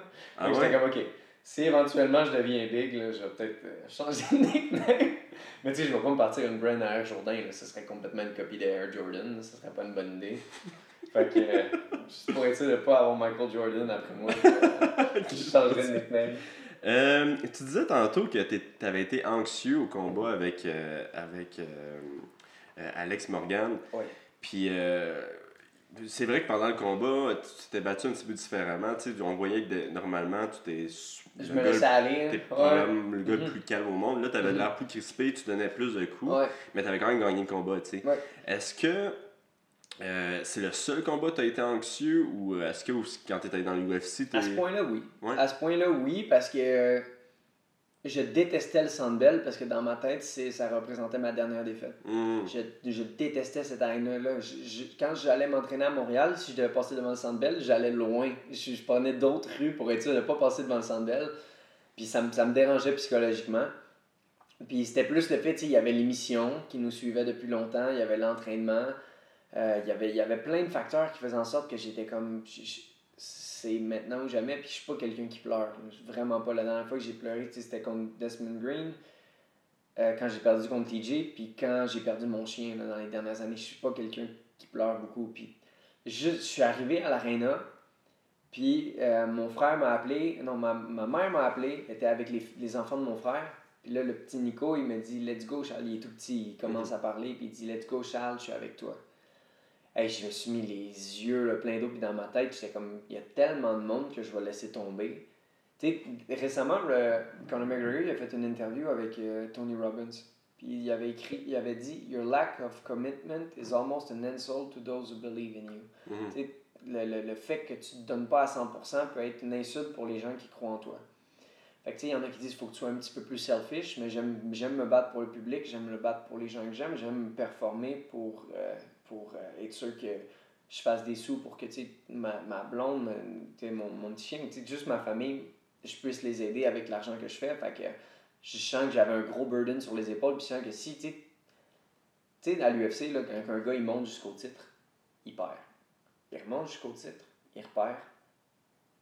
C'est très rare qu'ils vont lui donner un troisième shot au Mhm. titre, à moins d'avoir une lancée spectaculaire. Fait que dans ma tête, je m'imaginais que c'est, c'est do or die ce soir. Fait que avec Alex, j'attendais, j'a- tout le monde me parlait de sa droite, tout le monde me parlait à quel point fait droite mal très. euh, solide, ouais. stiff, puis qui tourne bien. Puis tout le monde me disait attention, elle fait mal. Puis jamais dans ma vie j'ai mangé un coup que j'ai, j'ai, fait ouch. Chris, c'est moi ça! C'est non ça! Je te dis d'arrêter ton téléphone! Fait Ok, excuse-moi. guys. Recommence ça? Si, ça paraît que j'ai pris un petit repos, hein? Petite power nap, fois ça vaut bien. Fait que euh, c'est ça, puis là tout le monde me disait fais attention à sa droite. J'ai dit ok. Fait que j'essayais à chaque fois qu'il avance vers moi d'essayer d'aller chopper sa jambe. Puis euh, un moment donné, j'ai essayé de foncer vers lui, puis j'ai comme slip sur le mat, puis j'ai passé juste en dessous. Puis là, juste après, il était de même, puis il a lancé sa droite, puis ça a fait ping sur le menton, puis j'ai regardé, puis j'ai fait. Ok, tabarnak, c'est vrai, tu sais. Puis non, non, au contraire, j'ai fait c'est tout. Ok, wow. Puis c'est pas, pas pour discréditer Alex Morgan, parce qu'Alex Morgan, il a cassé les mâchoires avec cette droite-là. Sais, Mhm. moi, il m'a juste comme graze, mais tu sais, ça m'a comme donné la confiance de dire, OK, tu l'as mangé, let's go. Puis c'est juste après, tu vois, ma tête fait ça, puis c'est après que je fais, OK, je lance mon blitz. Puis mon blitz, j'aime ça, j'ai une, de Kevin Généreux avec ça, c'est que je step avec un. euh, je change de stance en avançant avec ma main. Fait que ma main a l'air menaçante, mais elle n'est pas très pesante. Fait que je step et je restep. Fait là, en fonction, là, je suis rendu en gaucher devant toi. Si tu t'en vas de ce côté-là, les gars, quand ils ont tendance à savoir qu'ils vont pas se faire toucher, ils descendent les mains puis ils longent la cage. Un peu ce qu'Alex a voulu faire. Sinon, quand je step comme ça ici, encore une fois, si tu vas par là-bas, j'ai mon spinning back fist, ou tu t'en vas par là-bas, j'ai un high kick euh, avec euh, ma jambe arrière. Puis souvent, quand les gars sont contre la cage, ils ont tendance à bloquer comme ça ici. Puis quand tu es en gaucher, le kick qui vient au foie, il fait très mal. J'ai- J'aime, quand je spare avec mes, mes, mes partenaires, je déteste aller fort au visage, mais au corps, j'aime ça. J'aime ça chopper les jambes, j'aime ça aller fort au corps, puis je drop beaucoup de monde avec mon left kick. Fait que la réaction d'Alex Morgan, quand j'ai lancé mon overhand, a été de shell, puis avoir un penchant d'aller de ce côté-là. Fait que c'est pour ça que j'y suis avec mon back fist. J'ai lancé un back fist de toutes mes forces, à pleine puissance, et Alex s'est relevé. Quand il s'est relevé, j'ai comme fait wow. j'ai comme eu un, un- tu sais, un moment qui, qui se passe en deux secondes dans ma tête, ça a comme freeze. J'ai comme fait ok, il vient de se relever. là. Mhm. Fait que j'ai tout de suite embarqué dessus pour voir s'il était hurt. Puis quand je l'ai eu dans le clinch, il était vraiment mou. Tu voyais qu'il était Ouais. étourdi. Fait que j'ai lancé deux genoux au corps. Puis tu sais, tu me montres, il a comme fait. euh, Ah! Ah! quand j'ai lancé mes deux genoux, puis c'était directement au foie. J'ai fait un snap down. J'ai fait le même sweep que je fais dans tous mes combats. Je, je l'ai appris en Thaïlande, je le fais tout le temps. Il a perdu pied, puis j'étais allé pour une power guillotine que j'aime beaucoup. Parce que les gars, ils ont tout le temps tendance à penser qu'on va aller chercher par-dessus leurs bras pour aller ch- chercher une classique guillotine. Fait qu'Alex, il a tout de suite protégé la deuxième option. Puis au lieu d'aller pour la deuxième, j'ai juste poussé sa tête, puis j'ai sorti mon bras, puis j'ai quand même des avant-bras assez minces. Fait que j'ai réussi à aller chercher. Mais Puis je l'ai ouais. vraiment senti. Tu sais, quand tu sens tout l'air d'une sortie, j'ai entendu. Puis là, j'étais comme, ok, je l'ai. Puis quand je suis allé chercher la belle, par-dessus la cage, on a l'impression que je parlais avec Alex, mais c'est pas Alex que je parlais. Je- je- j'ai, aussitôt que j'ai gagné, j'ai regardé Stéphane, puis j'étais juste tellement content d'avoir vécu ma peur de perdre encore que l'émotion a été de ok tu veux quelque chose dans la vie tu vas le chercher tu as gagné ta belle tu vas la chercher Pour- Pourquoi tu dis que t'as pas parlé à Alex? Il y a du monde qui pense ça. c'est parce que oui, il y a du monde qui dit il criait après Alex, euh, c'est un ci, c'est un ça. Mais c'est parce que quand j'embarque avec l'angle sur UFC Fight Pass, j'embarque. Alex était à terre devant moi, puis je tenais la belt, mais c'est parce que mon crowd, tous les gens à qui j'ai vendu des billets, j'ai vendu énormément de billets, étaient tous dans cette section-là. Puis je tiens la belt, puis j'ai crié à moi, c'est moi le champion. Puis c'était comme super émotionnel comme moment. Il y a une photo de moi qui tient la belt en train de crier avec des bandes en face, puis tout. C'était c'était un beau moment. Mais c'est parce que euh, après ça, euh, MMA Talk, Faber, il a écrit. euh, tu sais, je me demandais là, pourquoi Charles est allé crier de même après Alex. Puis là, ouais, c'est vrai. Puis j'étais, t'es donc bien con, man, de dire ça. Faberglass? Ouais, mais tu sais, c'était super. C'était juste, c'était correct, c'était pas grave. Mais le monde était comme, ouais, petit trou de cul d'aller chercher la belle, pis tout. Puis là, tu sais, il y a tout le monde qui commentait, hey, tu sais, va gagner un championnat quand t'as perdu contre, euh, tu sais, t'as perdu il y a Mhm. un an, même place, pis tout. Tu sais, on comprend la réaction du jeune, pis tu sais, il a pas été méchant après sa conférence. euh, après, tu sais, quand j'ai passé au mic, j'ai admis que j'avais énormément peur d'Alex. Il y a des soirées que j'en broyais tellement que j'avais. J'avais pas peur nécessairement d'Alex Morgan, j'avais peur de perdre encore. Ouais. J'avais peur de perdre parce que perdre une deuxième fois pour le titre, ça, dans ma tête, le titre n'existait plus. Là. Puis j'allais être un autre fighter TKO, puis j'allais être dans le moule de monsieur, madame, tout le monde, qui, ben pas monsieur, madame, mais de tous les autres fighters que, boum, bon, bon, bon, Mhm. tu sais, je serais jamais le Charles exceptionnel que dans ma tête, je devrais être, puis tout. Fait c'était vraiment de combattre cette espèce de, de, de, de peur-là de performer. Puis juste après, j'ai eu la décision hyper spontanée de dire je vais me battre contre Jesse Ronson parce que personne ne voulait se battre avec. Jonathan Ouais. Meunier, il y avait des problèmes, euh, euh, euh, je pense qu'il y avait des blessures. Puis jamais, jamais, jamais je vais croire que Jonathan Meunier a peur de Jesse Ronson. Je pense que Jonathan Meunier, c'est un vrai G. Puis je pense qu'il n'y a, il y a, il y a, pas- il y a pas de raison d'avoir peur de se battre contre Ronson, surtout pas si Ronson monte à 170. Mais fin de la parenthèse, les gens disaient Oh, au moins Charles, il y a du gars, c'est pas comme Meunier. Fait que je voulais pas que Meunier pense que moi je pensais la même chose que ce monde-là en disant Ouais, moi je suis plus hot que Meunier. Ça n'a jamais été l'intention que Mhm. j'avais. J'ai un énorme respect pour lui, puis euh, euh, son ami Nordine, Nordine que j'avais rencontré en Thaïlande. Bref, fin de la parenthèse, puis là j'ai décidé de me battre contre Ronson, puis après ça, le, le, le reste c'est l'histoire. là. C'est Mhm. euh, le, le fait que Jesse Ronson avait perdu sa, sa chance de se battre pour le titre, puis à cause de sa, son rash. Puis là, moi, je me faisais donner de la marde par les fans de Michael Dufort en disant que j'avais volé l'adversaire de Michael. Mais ça, jamais absolument compris. comprenable. ouais. Mais dis-toi que c'était comme. Stéphane, quand il fait un show, sur son contrat, c'est écrit que tu es obligé d'avoir un combat de championnat. Ouais. Ok, c'est correct. Il n'y a pas pire, il aurait pu me tasser moi pour faire une belle d'intérimaire. Il y a aussi le fait que ça fait beaucoup plus longtemps là que je, euh, ça fait beaucoup plus longtemps que je suis à TKO que Michael Dufort. J'ai fait des plus grands combats, d- j'y enlève rien à Michael. Michael qui est exceptionnel. J'ai même pris le micro après pour dire que Michael méritait la prochaine chance au Mhm. titre des 155 parce que j'ai pas d'affaire dans cette catégorie de poids-là. Puis parce que Damien était très fort physiquement. Puis j'ai jamais vu, même Desmond Green n'arrivait pas à la cheville physiquement de ce que Damien était. Puis euh, Mais c'est vrai, que c'est une. euh, Tu sais, moi, je comprends pas pourquoi le monde sont venus chialer après toi, parce que toi, t'as. Ah, ben, eux autres, dans leur tête, c'était tout de ma faute parce que Ouais. c'est moi qui avais volé l'adversaire de Michael. Puis j'en ai parlé à Michael. Puis, tu sais, j'ai dit. Tu sais, Michael c'est m'a envoyé un message, tu sais, je m'en allais vers l'aréna, puis il m'a envoyé, puis moi, je t'aurais jamais fait ça, puis tout, puis sur le coup, j'étais comme, Michael, t'as ouais, envoyé puis là, j'étais comme, j'ai même pas envie de te répondre, puis c'est pas méchant, c'est juste d'où. En ce moment, je m'en calisse. Ouais. Moi, je dois 100%. faire le mieux avec la situation que j'ai devant moi, puis en ce moment, je dois aller me battre contre quelqu'un de très bon, qui a 30 combats, qui, qui, qui, qui est venu de la France pour se battre, quelqu'un qui est là pour gagner. En ce moment, je m'en crisse. Fait que juste après, quand j'y ai parlé, j'ai dit, je m'excuse. Mhm. Ça n'a jamais été mon intention de te, te- te mettre des bâtons dans les roues, peu importe. Puis c'est plate la situation, puis je pense qu'il peut-être qu'il a- il a gardé ça sur le cœur avec ses négociations avec Stéphane. Ouais.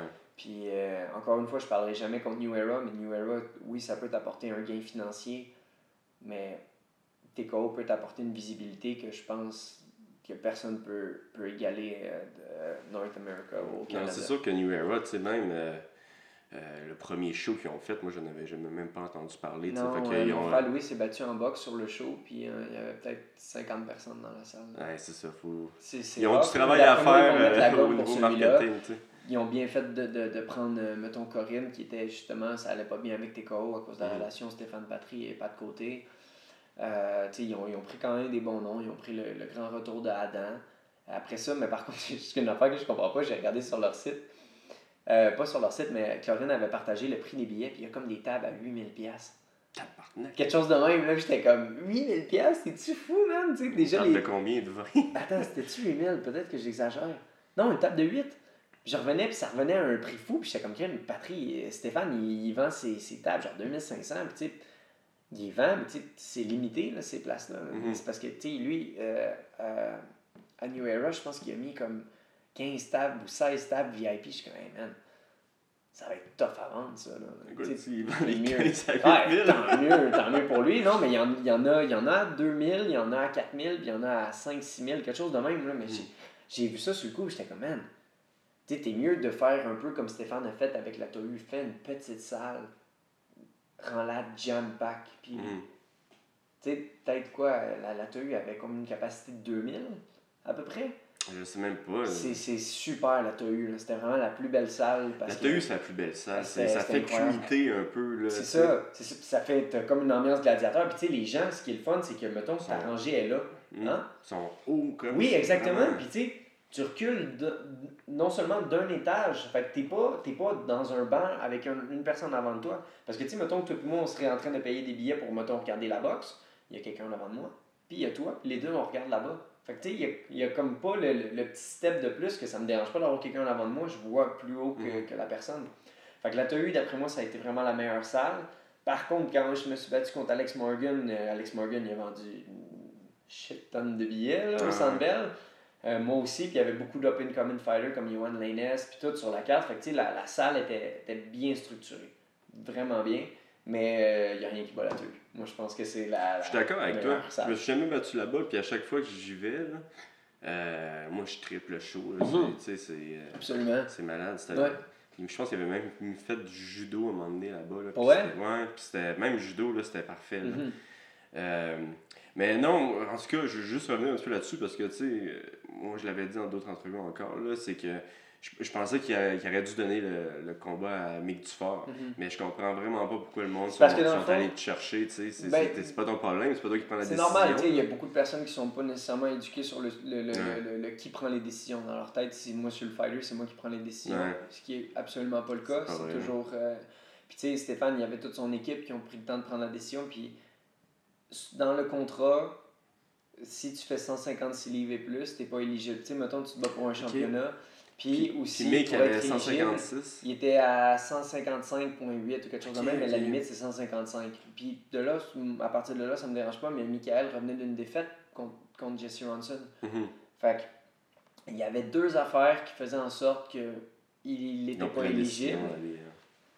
C'est vrai que ça pète, par exemple, pour tout le monde qui avait acheté des billets. Ah, là. absolument, absolument. Puis, euh, tu sais, même dans la salle, tu sais, la, la mère à Stéphane est tout le temps là avec euh, le, le père de Stéphane. Puis, à un moment donné, j'étais assis à côté d'eux. Puis là, le monde était en arrière. Puis, je chantais Fuck you, Patrick. tac, tac, tac, tac, tac. Puis là, j'étais comme. Hey, Ah ouais, c'est ses parents, ils vont à chaque événement? Ouais, Ah, ils sont tout le temps là, ils sont, sont, su- sont super gentils, tu sais, Ok. ils sont tout le temps assis en plus à côté de ma copine Clarence, Mhm. puis euh, sont, sont, sont vraiment fins, mais tu sais, la, la, la mère à Stéphane avait les larmes aux yeux, elle était comme crème, c'est bien méchant, tout ça, Mhm. puis tu sais, f- puis elle, tu sais, c'est parce qu'elle comprend un petit peu plus la situation, mais tu sais, faut qu'elle comprenne pourquoi les gens aussi agissent de la sorte. En même temps, c'est Ils ont payé des billets business. 100, 100 dollars puis tout pour Ouais. venir voir Mick.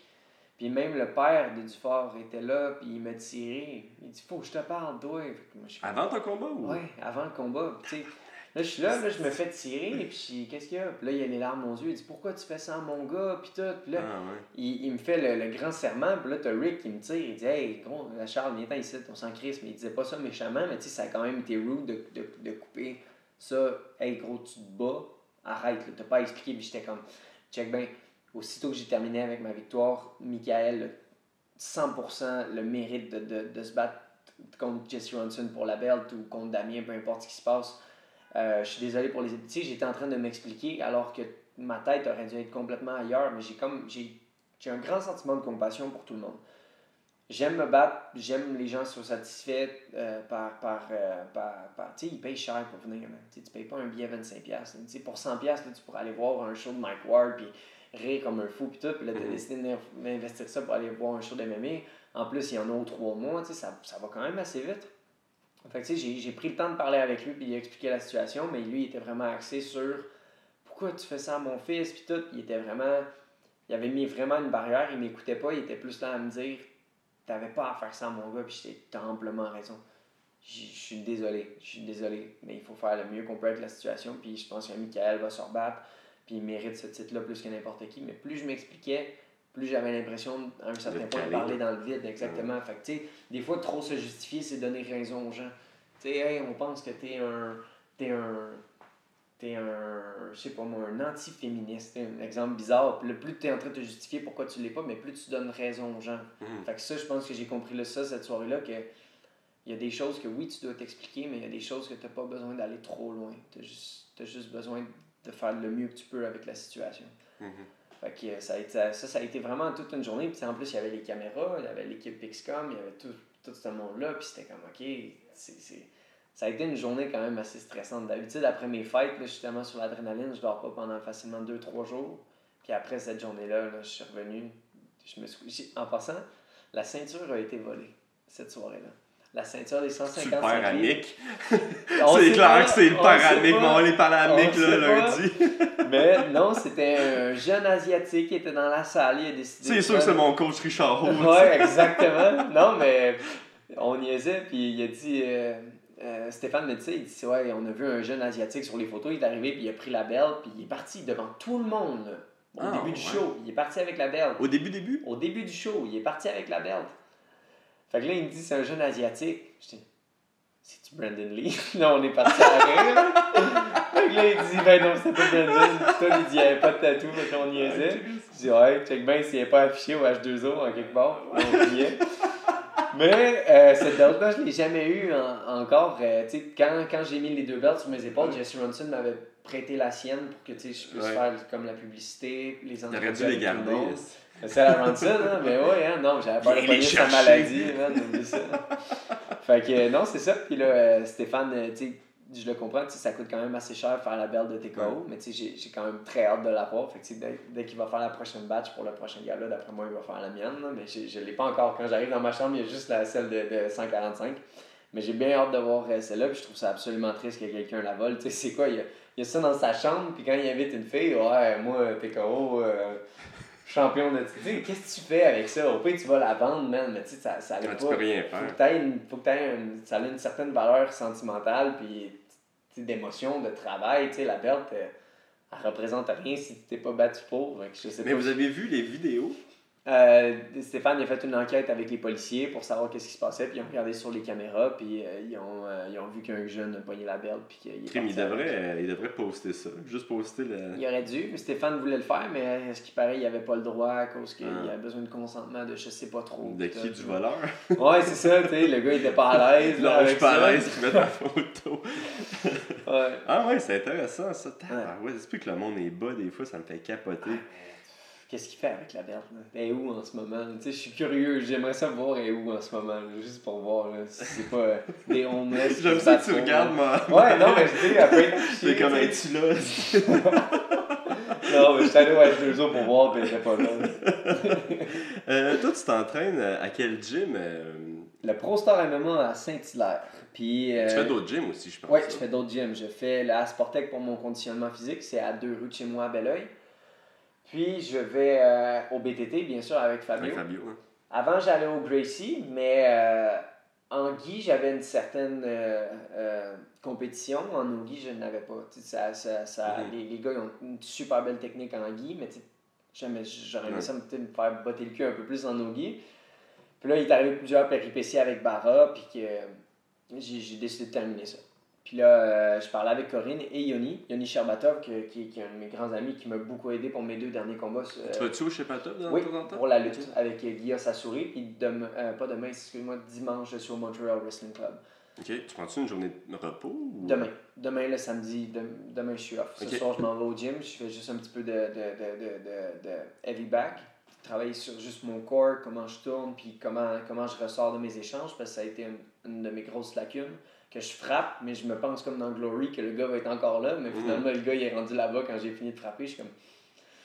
fait que faut que j'avance. Fait que j'ai quelques trucs à pratiquer. Après ça, je fais un stretch, je prends un sauna, puis tu sais, c'est comme une semi, euh, semi relaxation juste pour faire en sorte que exactement le corps aille mieux. Demain, je prends ça off et euh, dimanche, je vais au Montreal Wrestling Club. Ok. Donc, c'est ça. Fait euh, avec euh, BTT, les, les mercredis au Sherbatov et les dimanches, euh, le plus possible, aller au Montreal Wrestling Club où je pensais jamais qu'un petit garçon d'à peu près 128 livres qui porte un singlet allait me botter le cul comme Ouais, ça. ouais. À un moment donné, Ils ont l'air de rien, mais. Oh my god, man! Tu sais, les gars plus gros, c'était plus le fun parce que, tu sais, ils sont comme. Tu sais, Ouais. ils donnent pis tout. Mais lui, là, il allait chercher des positions que j'étais comme. Puis là, il te met à terre, là, il vient chercher ta chute, tu sais, le genre d'affaires qu'on Ouais. fait pas en MMA. Là. Puis, euh, mais ce que j'aime chez BTT, c'est que leur jiu-jitsu est quand même adapté d'une certaine manière à, à- au MMA. Ouais, Ça, non, ça, il est j'adore adapté, ça. celui de, Ouais, de exactement. Ce que j'aimais pas, c'est que. Ce que je déteste encore du Jiu-Jitsu no-gi, c'est les gars que, mettons qu'on est dans la demi-garde, ils vont aller chercher en dessous de ta jambe comme ça, tu sais, avec le menton juste là pendant que toi t'es par-dessus, là, t'es en demi-garde, puis là ils vont chercher des affaires comme euh, euh, du de la riva ou tu sais, des, des, des, des- tout plein de, de, de positions que t'es comme. J'ai envie de frapper. En ce Ouais. Fait tu t'en fais-tu des, du Grand je garde les petits gants. Pourquoi? Parce que Fabio me dit tout le temps que à chaque fois que tu vas grapple, tu as besoin de tes petits gants Mhm. parce que prendre tes grips vont pas être les mêmes. Tes guillotines vont pas être les mêmes parce que quand on vient chercher une guillotine puis qu'on commence à tourner la tête puis descendre la tête ici, le fait que tu as une épaisseur de plus peut rentrer un Mhm. petit peu plus dans la trachée. Fait qu'il dit faut tout le temps que tu aies tes gants. Fait que ça, c'est quand même très le fun.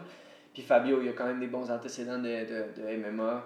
Euh, J'aime j'aime sa façon d'enseigner. Puis. euh, Excuse-moi. Puis euh, ce que j'aime, c'est que. Puis tu sais, Corinne Laframboise en en m'en a parlé. Elle a dit depuis que tu es revenu, il y a un certain feu de plus. Parce que tu sais, avant, il était avec Pat Côté. Mhm. Pat Côté a pris sa retraite, puis tout. Puis tu sais, pas Stéphane, mais Fabio, il est arrivé beaucoup de choses dans sa vie que tu sais.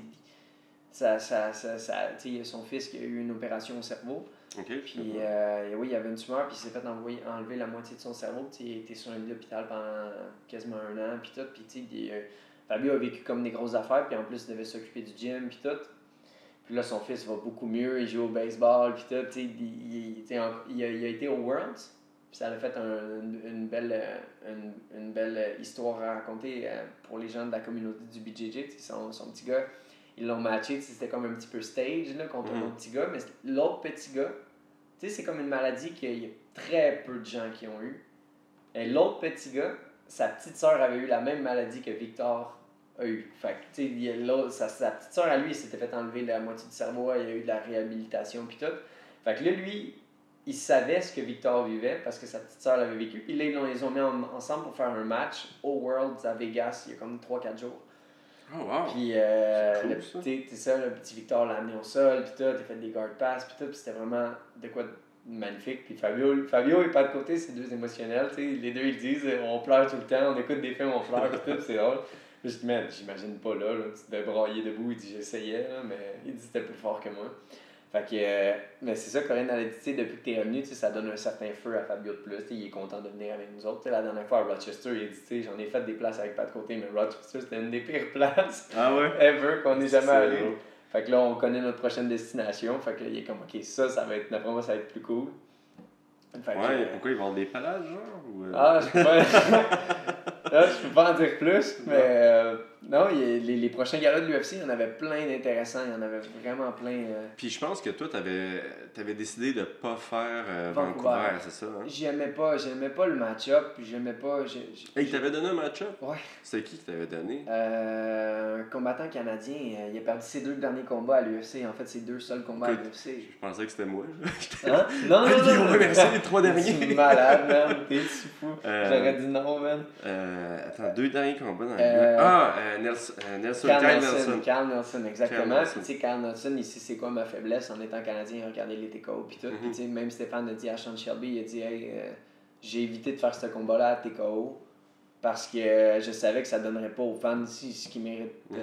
de- de voir. Je pense que ça aurait bien fait, par exemple, contre Nelson. Je pense pas, que oui euh, aussi, mais tu sais, j'avais perdu contre, euh, contre Desmond, puis tu sais, c'était la première fois que je prenais des vacances ever. Je suis allé en Gaspésie avec ma belle famille. Ah, cool. J'avais jamais pris de vacances depuis ce moment-là. Depuis, depuis ma défaite contre TJ, j'étais tout le temps non-stop. Je, je me battais, je prenais une semaine, je m'en je rentraînais, rentraînais, rentraînais tout le temps. Puis là, j'ai vraiment pris un moment pour moi, ça m'a fait un bien énorme. Puis là, il restait un mois à Vancouver, puis j'étais comme, ok, c'est quand, même- c'est quand même sketch. Puis là, Stéphane m'appelle, il dit, ouais, tu veux sur le début de la carte contre Carl Nelson. Là, j'étais comme, tu sais, je, je pense pas que l'UFC m'en doit une parce que j'ai perdu. Mais tu sais, j'ai fait trois semaines de préavis contre le home- hometown guy dans une division qui était pas la mienne. Euh, ça, trois semaines de préavis, je venais de me battre, j'avais encore énormément mal partout. Après mon fight contre Desmond, j'avais mal partout, mais encore du fight contre Damien, plus que contre le fight contre Desmond. Mhm. Euh, Contre Desmond, j'avais absolument rien, puis ça ça ça m'a fatigué ça. Mais euh, bref, c'est ça. euh, quand ils m'ont dit Carl Nelson, j'étais comme. Je sais que vous me devez rien parce que j'ai perdu contre Desmond, mais offrez-moi donc quelque chose que. Ben, vous ne devez rien en même temps, tu sais. Ils doivent un peu quelque chose. Ben, c'est ça, je me disais, c'est ça le message que j'essayais de, parler- de passer à Stéphane. Donc, j'étais en Gaspésie sur le bord de la rue de la mer. Puis Ouais. j'étais comme, tu sais, donne-moi quelque chose qui va me donner le goût. Tu sais, donne-moi donne-moi un fighter brésilien au Brésil. Tu sais, donne-moi donne-moi quelque chose que, que je vais capoter. Là. Donne-moi donne-moi donne-moi du feu parce que. Puis là, c'est là qu'il m'a appelé jeudi passé. Il dit, tu veux du feu? Il dit, tu veux Ah, le feu d'artifice? Il dit, tu vas te battre contre. Puis là, il m'a dit le nom. Puis tout. Puis j'étais comme, wow, man. Je, je m'attendais tellement pas à ça. Là. Tu sais, C'est, c'est un top 20 fight. Puis je me suis pas encore battu à 145. Là, tu sais. mais je pense que c'est des fights que je peux bien performer parce que le, le, le style agressif du gars, le, son, euh, son, son, c'est juste sa façon de se battre, sa façon de se promener, la façon qu'il est connu aussi. Fait que ça, ça, peut juste, ça peut juste être bon euh, euh, de, de, de me battre contre quelqu'un euh, Mhm. plus agressif, un petit peu moins des point sais. C'est complètement à mon désavantage, mon style de combat. Moi, j'ai- moi, j'ai toujours comparé ça à. à tu sais, les gens, ils disent Moi, il me faut un game plan, il me faut des coachs, il me faut une structure, il me faut. Tu sais, je les comprends absolument parce que. comment il s'appelle le. le, le, le, le, le- le- euh, je vais juste le côté, il avait dit euh, Un idiot avec un plan peut battre un génie qui n'a pas de plan. C'est important d'avoir un plan, c'est important d'avoir un game plan. Absolument. Mais moi, j'ai toujours trouvé que j'étais un peu comme Jack Sparrow dans Pierre des Caraïbes. Je sais pas ce que je vais faire, mais ça va marcher à un moment donné. Fait que c'est ça que j'ai- on riait tous les gars ensemble. C'était comme c'est vrai, gros, tu fais jamais de game plan. Mettons, la journée même, je suis arrivé contre Will Romero, mais j'ai dit, OK, je vais kicker ses avant-bras, comme ça dans le clinch, il va être faible. Là, Rick qui me regarde, hey, ça c'est une bonne idée. Puis on est comme, yes, yes, tu sais, Dumb and Dumber du MMA. On va faire ça. Fait que on se tape dans la main. Fait que finalement, on part avec des game plans de un, puis finalement, ça finit par marcher. Fait que euh, c'est ça, puis aussi je voulais emmener avec ça. Ouais, c'est ça, fait qu'il me fallait. euh, Tous les gars qui vont arriver avec une stratégie un petit peu plus euh, calme, un petit peu plus de grind, un petit peu plus de point fighting, si je mets pas le pace sur eux, puis les, essayer les, les, les, les mettre dans une dans une, euh, dans une phase psychologique où ils vont se dire Ok, je, je me rappelle même plus du plan à cause qu'il, tu sais, comme un peu Nick Diaz, il fait, il est tout le temps en train de frapper, frapper, frapper, frapper, c'est ça. Fait que si j'adopte pas ça, ben la minimum, la, la, la, la, je vais me faire outpoint. Je vais me faire outpoint toute ma carrière, puis tu sais, ça va aller bien, ça va aller mal, ça va aller bien, ça va aller mal. Fait que là, c'est là quand j'étais tout en train d'avoir ces réalisations-là, quand j'étais en voyage, quand j'étais plus zen, puis quand je regardais ma façon de performer. Puis tu sais, c'est, c'est très facile de regarder ses qualités et de dire Waouh, t'es bon, t'es fort. Mais après ça, il faut que tu regardes toutes les choses qui peuvent t'arriver à cause de tes défauts, mes défauts, et que je, je suis pas le plus grand stratégiste. Euh, j'ai de la misère contre les gars qui grind, j'ai de la misère contre les gars qui mettent beaucoup de poids sur moi. Euh, une fois que tu regardes tous tes défauts puis tu les mets en perspective, tu es comme OK, maintenant, faut absolument que je travaille là-dessus. C'est facile de dire ça. Mais quand euh, Claveau est venu à ton podcast puis il a dit le problème avec les gars, c'est qu'il aime mieux travailler sur ce qu'ils sont forts plutôt que de travailler sur leurs faiblesses. Puis j'étais comme. Tu sais, je dis tout le temps c'est important de travailler sur ses faiblesses, mais c'est pas en allant faire de la lutte une fois semaine que ça va changer les choses. Mhm. J'aime pas sparring, mais il faut que je spare un petit peu plus parce que c'est c'est des mises en situation. Mais ce que j'aime pas des sparring, c'est que j'aime pas frapper au visage. Je déteste frapper quelqu'un de toutes mes forces au visage parce que je sais c'est quoi les risques. Puis la plupart de mes techniques, c'est des genoux au visage, c'est des high kicks, c'est des spinning kicks, c'est des spinning back fists. Puis j'ai pas envie de, de, de faire venir quelqu'un dans le gym, qu'on s'entraîne. Puis c'est le gars, ouais, moi ça me dérange pas, tape-moi. Non, parce que j'ai pas envie d'être le responsable des conséquences à long terme que tu peux avoir avec ce, ce, ce type de mentalité-là. Fait que ça, il faut que je travaille là-dessus parce que ça peut être ça, ça peut être moins bon pour moi parce que la, plus- la- si je me bats contre des gars qui sont plus des point fighters, des gars qui vont plus round by round, ça peut être plus mon problème que des gars qui essaient de finir le combat. Parce que quand tu essaies de finir le combat, ça prend de l'énergie, ça prend.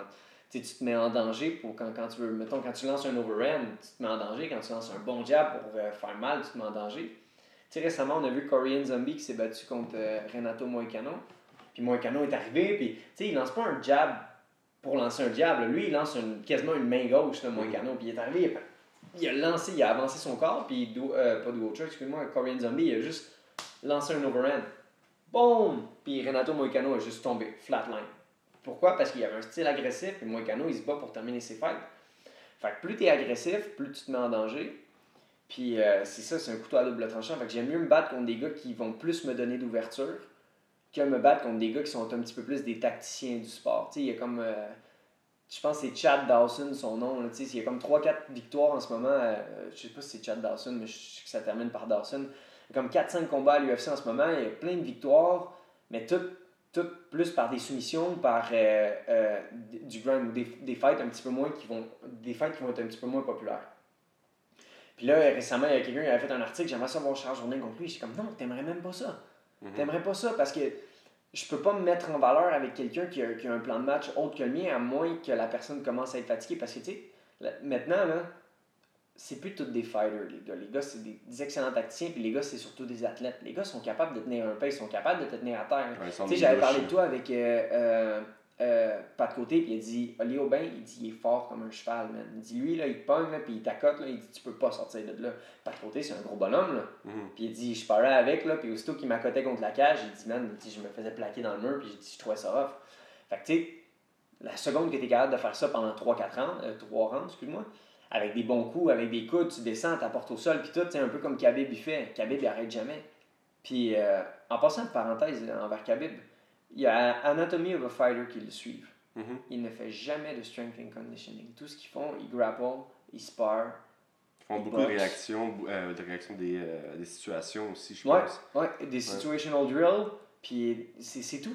Puis le gars, il a l'air énorme, il a l'air fort comme un bœuf, et c'est Mhm. c'est incroyable, sérieusement. tu sais, comme moi, je suis pas fort à cause du conditioning. Là. Je, fais, tu sais, je fais du conditioning pour les blessures, je fais un petit peu de poids, mais j'ai toujours été fort à cause du Ouais. judo. Là.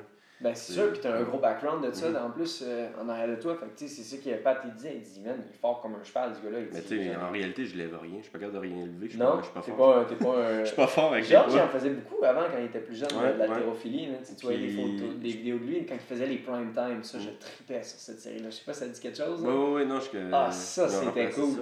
Mais non, il disait que ça le blessait trop, je pense. Ouais? Ouais. Ah, ça se peut. Puis en plus, t'es raqué quand tu fais beaucoup Mhm. de, de, de. Puis là, t'es raqué. Là, tu t'en vas spar, t'as mal dans le dos. Ou quand, Mhm. comme mon frère Louis, euh, mardi, il a fait des jambes. Mercredi, on est allé lutter. Il dit, man, faut plus jamais que je fasse ça. Je suis comme, non, man. Et à chaque fois qu'il essayait juste de descendre, il dit, à chaque fois je veux faire un shoot, je sens mes quads qui brûlent. Je suis comme, ah. Mais quel feeling de marde. Ben, c'est ça, puis en plus, c'est dangereux pour les blessures. Ouais, là, parce que ton- tes muscles sont, sont, sont Ouais. fatigués, fait qu'ils retiennent moins tes, tes, tes Mm. tendons, puis tout. Puis là, c'est là que t'es plus à risque d'avoir des, euh, des blessures. Ouais. Puis que Georges, présentement, il fait juste euh, des sprints. Ouais. Puis euh, il fait euh, son affaire dans l'eau, là. Il va dans des Ouais, piscines. ouais, là, puis il laisse aller, ouais. ouais. C'est cool ça. Ouais, j'ai pas encore essayé. Il voulait me le faire essayer, mais tu sais, je suis. Je sais pas. Ouais, pas Moi, j'ai bien de la misère dans l'eau, je coule, là. Ouais, ouais. Euh, Mais il faut, il faut une masse grasse. euh, Mm. Puis tu sais, t'as pas l'air d'avoir un gros body fat non plus. Là. Non, ben. trop, là. Écoute, surtout mon dernier combat, là. Mais. euh, Hey, t'étais shred. ouais, J'ai rarement vu ça. Quand t'as embarqué sa balance, man, t'avais les veines dans les Ouais. épaules, pis tout, j'étais là, ah, là, t'as l'air d'un monstre. la photo que j'ai postée, par exemple, Richard l'a un petit peu. euh, Ben, l'a mis sur ben, Photoshop. Ben oui, ben oui, ben oui, il faut, là. Mais ouais, non, puis qu'est-ce qui m'a étonné, c'est que, tu sais, j'ai jamais eu autant de facilité à faire mon poids. Ouais, T'es parti à combien euh, Euh, la, la coupe de poids, la coupe d'eau, je l'ai parti à 7 livres en haut. Fait que, Ok. tu sais, c'était. euh, Ça a dû bien se 70. faire, là, cette Ouais, livre. super Ben facile, oui, c'est clair. Puis euh, d'habitude, j'ai eu de la misère, tu sais, dans les dernières, fois. Puis cette fois-ci, j'avais vraiment décidé de, de plus boire d'alcool, puis euh, Mhm. vraiment plus couper. Puis ça fait vraiment une grosse différence. Ah ouais? je vais faire ça pour le futur aussi. là. Mais non, t'as raison que tu dis. c'est c'est weird, quand, par exemple, qu'ils font zéro euh, conditioning. Là. Mais tu sais, c'est peut-être une des raisons pourquoi euh, Khabib, au début, était très blessé. Ouais. Peut-être qu'il l'a enlevé de son, euh, son entraînement. ou- Ça se peut. Ça se peut. Puis, tu sais, ils sont toute une, ils sont toute une gang. C'est le fun d'avoir le, le truc Anatomy of a Fighter parce que tu Mhm. vois vraiment inside comment les gars travaillent. Puis tout. Mais je me demande s'ils ils montent tout, par exemple. Non, absolument pas. Absolument pas. Ils doivent garder, mettons, les, les technical drills, mais Mhm. puis tout. Mais tu sais, Khabib, il a juste l'air de. Colin, j'ai de la misère. Euh, Ouais, mon eau, hein, c'est. Ouais, elle est pétillante, là, de l'autre de Montréal. Euh. Mais c'est ça, les gars, ils sparent. Non, ils, ils grapple pendant un bout. Après ça, ils sparent. Après ça, ils mettent les petits gants puis ils grapple. Mhm. Tu sais, ça a l'air des trainings de genre 2 heures, 2 heures et demie, 3 heures. Ça a l'air tellement big. Puis le training à AKA qui a l'air malade, c'est quand ils sont tous dans la petite pièce. Puis euh, il y a des gars sur les airbikes, il y a des gars sur euh, des, du foot drill. Il y a des gars sur le sac, il y a des gars qui font des abdos, puis c'est comme des stations où tu alternes comme ça. Mais tu sais, en même temps, ça, c'est du conditioning. Ouais, exactement. Exactement. le Mais je- conditioning, c'est Mhm. vraiment euh, euh, dans le gym, là. c'est pas, dans, c'est pas du, du poids qui. qui Non, c'est ça, exactement. Puis ces gars-là sont en forme en plus, là, puis ils sont forts. Ouais, ils sont, sont reconnus pour être en À un forme. moment donné, euh, j'étais tombé sur YouTube euh, une, un bout de Firaz. Il expliquait comment on fait pour avoir du cardio. Il n'y a pas de recette secrète pour avoir du cardio. Si tu veux avoir un bon cardio en faisant du jujitsu, il faut que tu fasses le plus de jujitsu possible. Il faut que tu t'habitues à bien respirer. Oui, il y a l'alimentation, il y a le conditioning, puis tout, mais je pense que moi, ce qui me drainait le plus avant, c'était la lutte. Pourquoi? Parce que c'est ce que je faisais le moins.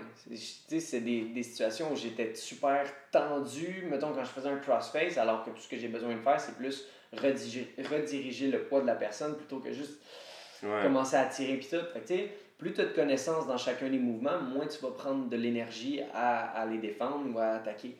Tu sais, mettons, moi, ma soumission préférée, c'est le triangle. Mon triangle se passe super bien. Je perds pas d'énergie. Mais si, mettons, je take the back, puis je commence à travailler pour un choke, puis tout, tu sais, que je commence à swim à l'intérieur, ce qui est pas ma, ma- ce que je fais le plus souvent, ça commence à prendre un petit peu plus d'énergie. Fait que, tu sais, pas, je pense que ton cardio est surtout dans l'habitude de pas overreact dans des situations où tu pourrais être calme si tu avais les connaissances Ouais, de bien gérer l'énergie. Mhm. Ça fait plus qu'une fois que tu parles de Ferras. Y a-tu une raison pourquoi tu t'entraînes pas avec lui ou, euh, Euh, long story short, euh, un moment donné, je m'entraînais avec Phil Landreville, Ok. qui est au Tristar. Puis je me battais souvent contre des gars du Tristar en amateur. J'avais récemment battu Samuel de Balk. Puis là, j'étais avec euh, Phil, puis là, on faisait les pads. Puis là, Firaz, il se lève pendant sa classe, il vient voir. Moi, dans ma tête, c'est comme, waouh, c'est le grand Firaz. J'avais comme 16-17 ans dans le temps. Puis le Pro Star venait de prendre en feu au. euh, Ah oui, c'est vrai, euh, la pizzeria à qu'il y avait. Exactement. Puis euh, le Pro Star était pris en feu, puis que j'avais nulle part m'entraîner. Et je faisais genre deux heures, ça me prenait genre deux heures de monter à Montréal. là. Je partais en autobus, j'arrêtais, puis j'avais encore ma passe de cégep. Puis j'allais au, euh, au métro, puis ça me. Il, il est loin, le Tristar. Ouais. En métro, c'était très loin. Bref, euh, j'arrive là, puis là, je finis de m'entraîner, je, je m'entraîne avec Phil, je finis de m'entraîner, puis là, Firaz, il se lève de sa classe, Charles, viens ici. Puis déjà, il m'appelle Charles dans ma tête, je suis comme, oh my god, puis tu sais, je mon nom. il connaît mon nom, c'est le coach de là, il a dit Tu. Ouais, non, pas, pas- pas exactement. Il a dit euh, si tu veux t'entraîner avec moi pour le, dans le team pro, let's go. Moi, j'avais déjà mon combat titulaire à L1MQ, je n'avais pas encore d'adversaire. Puis là, euh, euh, il avait dit si tu veux te battre avec, euh, pour nous autres, viens demain au team pro, blablabla. Je dis ok, c'est cool. Le lendemain, je viens. Moi, dans ma tête, je suis comme, Ah, c'est ma chance. Le coach de Georges, j'appelais mes amis pour leur Mhm. dire. C'est lundi, cool. ça ou. euh, Je me souviens plus. Puis j'arrive pour le, le sparring le soir. Puis là, Firaz, il dit, euh, tu sais, il, il- est au sol. Puis là, je dis, tu sais, j'ai un combat dans pas long. Un pro. Il dit, non, t'es pas prêt. Non, non, non. Fait que là, je suis comme, ok. Mais tu sais, dans ma tête, j'ai vu des gars comme justement euh, euh, Ayman, tu sais, que, que ça a pris du temps avant qu'il Mhm. fasse des combats. Après ça, il y a Louis Sanoudakis qui est vraiment excellent. euh, que ça y a pris du temps avant de faire des fights aussi. Après ça, il y avait Neil Shepard qui a été benché jusqu'au point que je pense qu'il s'est jamais rebattu. mhm. Mais il n'a pas été benché, probablement que c'est sa décision. Tu sais, je connais pas toutes les insights, mais je savais beaucoup que les, les gars, mettons Peter Grashkar aussi. Mhm. Euh, tu sais, c'est tous des gars qui ont vraiment. Ils sortaient pas. Ils, ils étaient nulle part. Puis, je me demandais pourquoi, parce que ces gars-là étaient super bons. Puis, ils étaient là dans les shows amateurs. Fait que là, je dis OK. Fait que là, je me- finalement, je m'en vais avec Firaz. Puis il dit OK, tu vas être avec moi, on va se parler ensemble. Je suis comme OK. Tu sais, pas que je suis meilleur que lui, absolument pas. Là, surtout pas dans ce temps-là, j'avais comme 17 ans. Mais tu sais, j'étais comme, je peux pas être tapé dessus de mon plus fort, puis tout. Puis encore une fois, j'aime pas, j'aime pas beaucoup le sparring. Puis là, ça commence, puis euh, tu sais, il est comme avec une espèce de garde bizarre, puis il me lance un sale overhand. Bang, sa tête, puis je suis comme.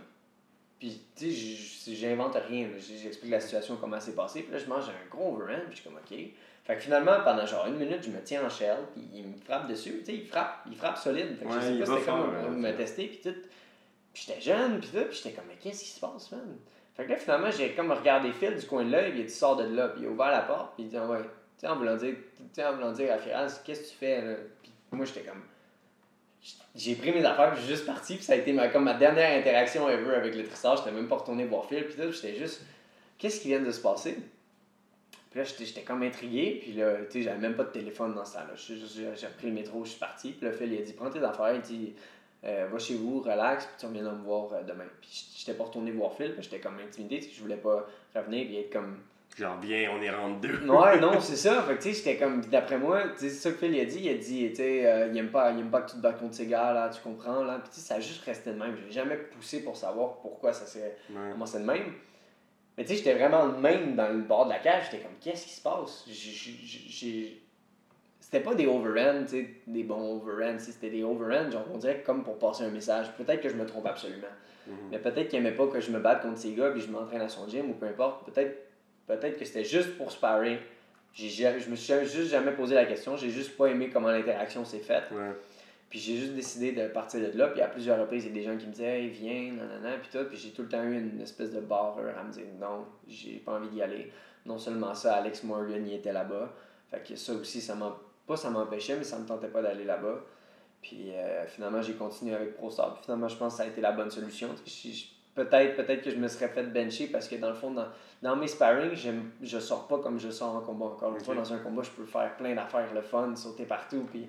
lancer des high kicks, puis pas, me- pas me sentir mal pour l'autre personne. Tandis qu'en sparring, tu sais, pendant longtemps, en sparring de lutte, je, me- je me faisais péter. En sparring de kickboxing, je me faisais péter. En sparring de, en jiu-jitsu, je me faisais péter. Je, je suis pas quelqu'un de dominant. Je suis pas quelqu'un qui domine toutes les rounds, contrairement à mon frère Louis. Louis, il, tu sais, en lutte, il amène les gros sols. Louis, en training, il est, il est numéro un, autant qu'en combat. Puis, tu sais, il a fait un gros combat aussi contre, euh, comment il s'appelle, le, le, le, le- le japonais qui s'entraîne avec vous. euh, Euh, Atsushi. Ouais, exactement. Il a fait un bon combat. À un moment donné, il- Ah ouais, il a failli me mettre KO. hein. Ouais. Puis Puis, hein, il est, il est avancé. là. Ouais. Au sol, il est super avancé. C'était incroyable au sol, j'ai jamais vu un back take comme ça. Là, puis après ça, il faisait 19 ans ou quelque chose de même, il faisait du jiu-jitsu. Puis là, j'étais comme, quel âge, man? T'as l'air d'avoir 23, man. C'est un asiatique. Ah ouais, man, je comprenais pas. Puis euh, c'est ça, puis là, il avait battu Louis, puis c'est plate parce que Louis était sur une belle lancée, ça allait bien, mais il y a des problèmes avec ses genoux, puis euh, etc. Mais bref, pour venir à ma technique d'entraînement, tu sais, j'étais jamais, j'ai jamais été quelqu'un de très dominant. Là, beaucoup plus, parce que j'ai beaucoup plus de technique, beaucoup plus de confiance, beaucoup plus de connaissances, parce que Mhm. j'ai- j'ai juste jamais arrêté. Mais quand j'ai commencé, là, je me faisais péter par tout le monde, tout le monde, tout le monde, tout le monde, peu importe, au sol, en lutte, il n'y avait rien que j'étais meilleur que, que, que, que le monde. Puis là, c'est sûr qu'avec le temps, ça l'a changé. Mais je pense que si je serais resté dans cet environnement-là, de, de, de, de montre-nous ce que tu es capable de faire dans une situation de sparring, probablement que je me serais jamais battu ou qu'il aurait dit t'es pas Ouais. encore prêt. J'aurais fait un fight amateur que j'aurais perdu. Là, je me suis dit, ben là, si j'ai perdu, je vais avoir trop de chemin à faire pour aller plus loin. Fait que je décide d'arrêter. Je sais pas, j'ai même pas envie d'y penser à tu sais, ce qui aurait pu arriver. Ça aurait pu être numéro un, comme ça aurait pu être la mauvaise Ouais. décision. Fait que c'est ça, j'avais juste dit, ben gars, si j'ai à devenir une star de l'UFC ou peu importe, un grand combattant, mais je vais le faire avec les outils que j'ai proches de moi. Puis je vais faire de mon mieux, puis c'est ce que j'ai fait, puis à date, ça, ça, ça a l'air de porter fruit. Mais tu sais quoi, il y a aussi euh, il y a beaucoup d'entraîneurs maintenant qui disent que c'est beaucoup mieux de se battre justement dans un environnement que t'as pas trop de compétition, dans le sens que si tu sais, la seule chose que tu fais, c'est de te foncer dedans avec quelqu'un Ouais. d'autre, tu vas pas pouvoir pratiquer tes, Mhm. euh, tes affaires comme tu, comme tu Ouais. voudrais, tu sais. Puis il y a beaucoup d'entraîneurs, tu sais, comme John Danaher qui, qui, qui est un super entraîneur ouais. euh, aux États-Unis, c'est ça qu'il dit, tu sais, tu de- tu devrais rouler avec euh, 70% du monde moins avancé que toi, puis 30% du monde aussi ou plus Ouais. avancé que toi, tu sais, pour t'améliorer. Que, Absolument. Parce que, mettons que je suis en lutte, euh, quand je vais lutter, tu sais, il y a certains, certaines personnes avec qui je peux essayer des nouvelles affaires. Puis il y en a d'autres que mon but numéro un, c'est juste de ne pas me faire amener Mhm. au sol. Fait que, tu sais, j'utilise pas 100% du potentiel que, que de, de- ou 100% de l'apprentissage que mes, mes coachs mettent sur moi parce que j'ai. Si le gars il est absolument meilleur que moi, il y, a, des très bons lutteurs là-bas. Très, très bons lutteurs. Puis j'ai l'impression que si j'essaie de shooter ou peu importe, ça, ça va pas porter fruit pour moi. Fait que je suis plus focusé sur défendre. Mais là, ça me gosse parce que c'est important de savoir comment bien lutter, comment bien, comment bien être agressif avec ta lutte. Puis j'ai remarqué récemment, c'est probablement quelque chose que toi tu sais depuis longtemps, mais plus tu as une bonne offense, moins les takedowns vont marcher Mhm. contre toi. Mais plus tu as peur des takedowns, plus les takedowns ont l'air de fonctionner. hein. Yes, Ça, j'en ai vécu. récemment. Hey, ça fait chier ça. Puis tu sais, c'est récemment que j'ai compris ça. Puis je parlais avec les gars. Puis j'étais comme, fuck that, aujourd'hui c'est moi qui vais essayer de l'amener au sol. Puis là, tu sais, j'essaie de plus en plus. 80% du temps, ça marche pas. Mais le 20% quand ça marche, je suis fier. Puis là, ça me permet d'utiliser plus mon jiu-jitsu offensif. Puis euh, ça, ça me permet de m'améliorer encore plus quand je. Quand, Tu sais, monde dit, ouais, ben l'important c'est d'essayer. Oui, c'est vrai, c'est vrai. Essaye, puis je sais pas combien de fois ça va pas marcher, mais juste de. de, de, de- j'ai pas d'orgueil, j'ai jamais eu d'orgueil parce que, comme je te dis, j'ai jamais été dominant dans toutes mes rôles, dans toutes mes, mes, mes situations. Parce que j'ai tout le temps accepté d'essayer des affaires que les autres voudraient pas essayer. tu sais, Des, des, des flying triangle ou peu importe. J'essaie tout le temps de, de, de, de rajouter des armes à mon arsenal, mais comme tu dis, ça va beaucoup mieux quand tu es contre des gens moins expérimentés. Tu sais, quand je donne mes classes au Pro Star, je suis content de rouler avec les boys. Mais leur niveau, il n'y a rien à voir avec les gars du BTT. Les gars du BTT qui font du Jiu-Jitsu everyday, puis ils live for Jiu-Jitsu, ils vont dans les compétitions à travers le monde. Ça n'a aucun rapport avec, mettons, euh, mes gars avec qui je m'entraîne. Fait qu'avec eux autres, je peux me permettre d'essayer des affaires un petit peu plus euh, un petit peu plus plaisantes, mais il y a d'autres rôles que je dois être un petit peu plus sérieux, faire un petit peu plus attention à, à tout ça. Très cool ça. Mais c'est intéressant qu'est-ce que, dis- qu'est-ce que tu dis, tu sais, que tu as tellement eu d'échecs, mais tu as continué, puis Ouais. là, tu sais, finalement, tu es Ça un marche. des cinq athlètes qui est Mhm. dans l'UFC Ouais. au Québec. On n'est pas beaucoup, là. Non, vraiment pas. Fait que, euh, tu sais, c'est- une, belle histoire de, de persévérance aussi. là. absolument. Puis, tu j'ai- euh, quand j'étais allé au H2O aider, euh, aider Yoni, Mhm. puis tu sais, je m'étais dit non, j'aime mieux rester à mon gym, puis tout, puis j'ai fini par dire, ok, pour Yoni, je vais le faire. Puis Richard est incroyable, super gentil comme Ouais, personne. Puis il prenait de son temps après, après les trainings pour euh, m'aider, pour me donner des trucs pour Jesse Ronson. Ben, surtout que Richard, Il a affronté Jesse. Ouais, c'est ça. puis il l'a eu. Ouais, c'est ça. Fait que que. I, I was the one. fait que c'est ça. Puis euh, Richard, tellement, tellement quelqu'un de cool. Puis euh, un moment donné, il y a quelqu'un qui m'a appelé le Black Sheep. Puis je dis pourquoi le Black Sheep? Il dit ben, t'es celui qui reste dans son coin puis qui peut pas venir s'entraîner avec personne. Puis j'étais comme ah ben Chris, c'est comme ça que vous Mm. m'appelez, man. Je comme, tu sais, même Marc-André Barrio va au Tristar. Tout le monde va au Tristar. Tous les gars qui sont, sont rendus à l'UFC ont passé par le Tristar. Sauf moi. Sauf moi, puis j'étais comme, ok, je suis le Black Sheep, pas vrai, c'est vrai. Appelez-moi Eric. Eric Ben, Bertrand, il doit être content. Eh oui, ben oui, ben oui. Fait que, tu sais, Euh, comme, comme avant- j'ai dit, tu sais, Rick, c'est pas un coach mondial, Mhm. mais je me dis que si on allait être mondial, on va le devenir ensemble. Un peu comme coach Cavana, tu sais, Ouais. le, coach, le, coach de Connor, tu sais, s'il n'y avait pas eu Connor, il serait dans les abysses en ce moment, Ouais. tu sais, il serait pas très connu à part grâce à Gunnar Nelson. Fait que, euh, tu sais, si on ça. a être worldwide, ben, on va le devenir ensemble, puis ce sera tant mieux. Puis sinon, ben, on va avoir fait une belle partie de chemin ensemble, puis les deux, on va avoir appris ensemble. Mhm. Fait que euh, ça, c'est de là que ça part notre relation, puis ça va super bien en ce moment, puis euh, c'est ça. Très cool, man. Hey, euh, avant de finir, as-tu quelque chose à plugger? Euh, Mon prochain combat! non, c'est vrai. Non, Tu je- vas être content? de- Non, ben juste vous inviter à, à aller regarder mes médias sociaux, bien sûr. Me allez liker sa hacker page qui s'est fait hacker, S'il vous plaît. Euh, si jamais vous faites hacker, euh, euh, je vous le souhaite pas. Euh, mais il y a plusieurs applications qui peuvent vous aider à avoir vos mots de passe et puis tout ça. Que, euh, Ils t'ont-tu volé de l'argent aussi? non, non, j'ai eu peur par contre parce qu'il y avait une transaction sur ma carte de crédit de genre 1000 pièces de je sais pas que, de je sais pas quoi. Puis là j'ai tout de suite appelé ma carte de crédit, j'ai dit hey, je suis pas en Turquie en ce moment, Mm. là, je suis pas en train de m'acheter des bobettes en Turquie. Fait que s'il te plaît, est-ce que tu peux canceller ça? Puis 1000 la pièces de crédit, ouais, bobettes. Ouais, je, je capotais, sérieusement, c'était des, des undies, quelque chose. Puis tu sais, je niaise pas. Ah, c'est vraiment ouais, ça? le gars il s'achetait des caleçons. Là, juste, Ok, c'est la, la top notch de caleçon, là, lui, ah, c'est ouais, dit. écoute, les, les, les- Je les aurais pas reçus chez nous, par contre, là. Mais euh, non, j'ai pas grand chose à plugger, juste de, de, de, faire parler du sport, puis je suis absolument content d'être ici avec toi. C'est la première interaction que j'ai avec Olivier. Puis, c'est ça que- C'était qu'on une disait belle début, conversation. Je suis Ouais. super content d'être venu. Ouais, non, j'ai appris beaucoup de choses sur toi. Puis, euh, non, c'est intéressant de te voir sur tes réseaux sociaux, puis en, en personne, tu sais. Je pense que, ben, un petit peu comme moi, tu sais, les, les- on est différents quand même dans, Mhm. dans les deux. Fait que, non, merci d'être venu, merci d'être venu à Montréal. Merci à Je toi. sais que c'était un petit Ça n'a pas été super, ça n'a pas été super. Je suis souvent ici, mais c'est fou comment il y a de la construction. man. Yes, ouais. Fait que, euh, c'est ça, ok, cool. Merci beaucoup, puis euh, à la prochaine tout le monde.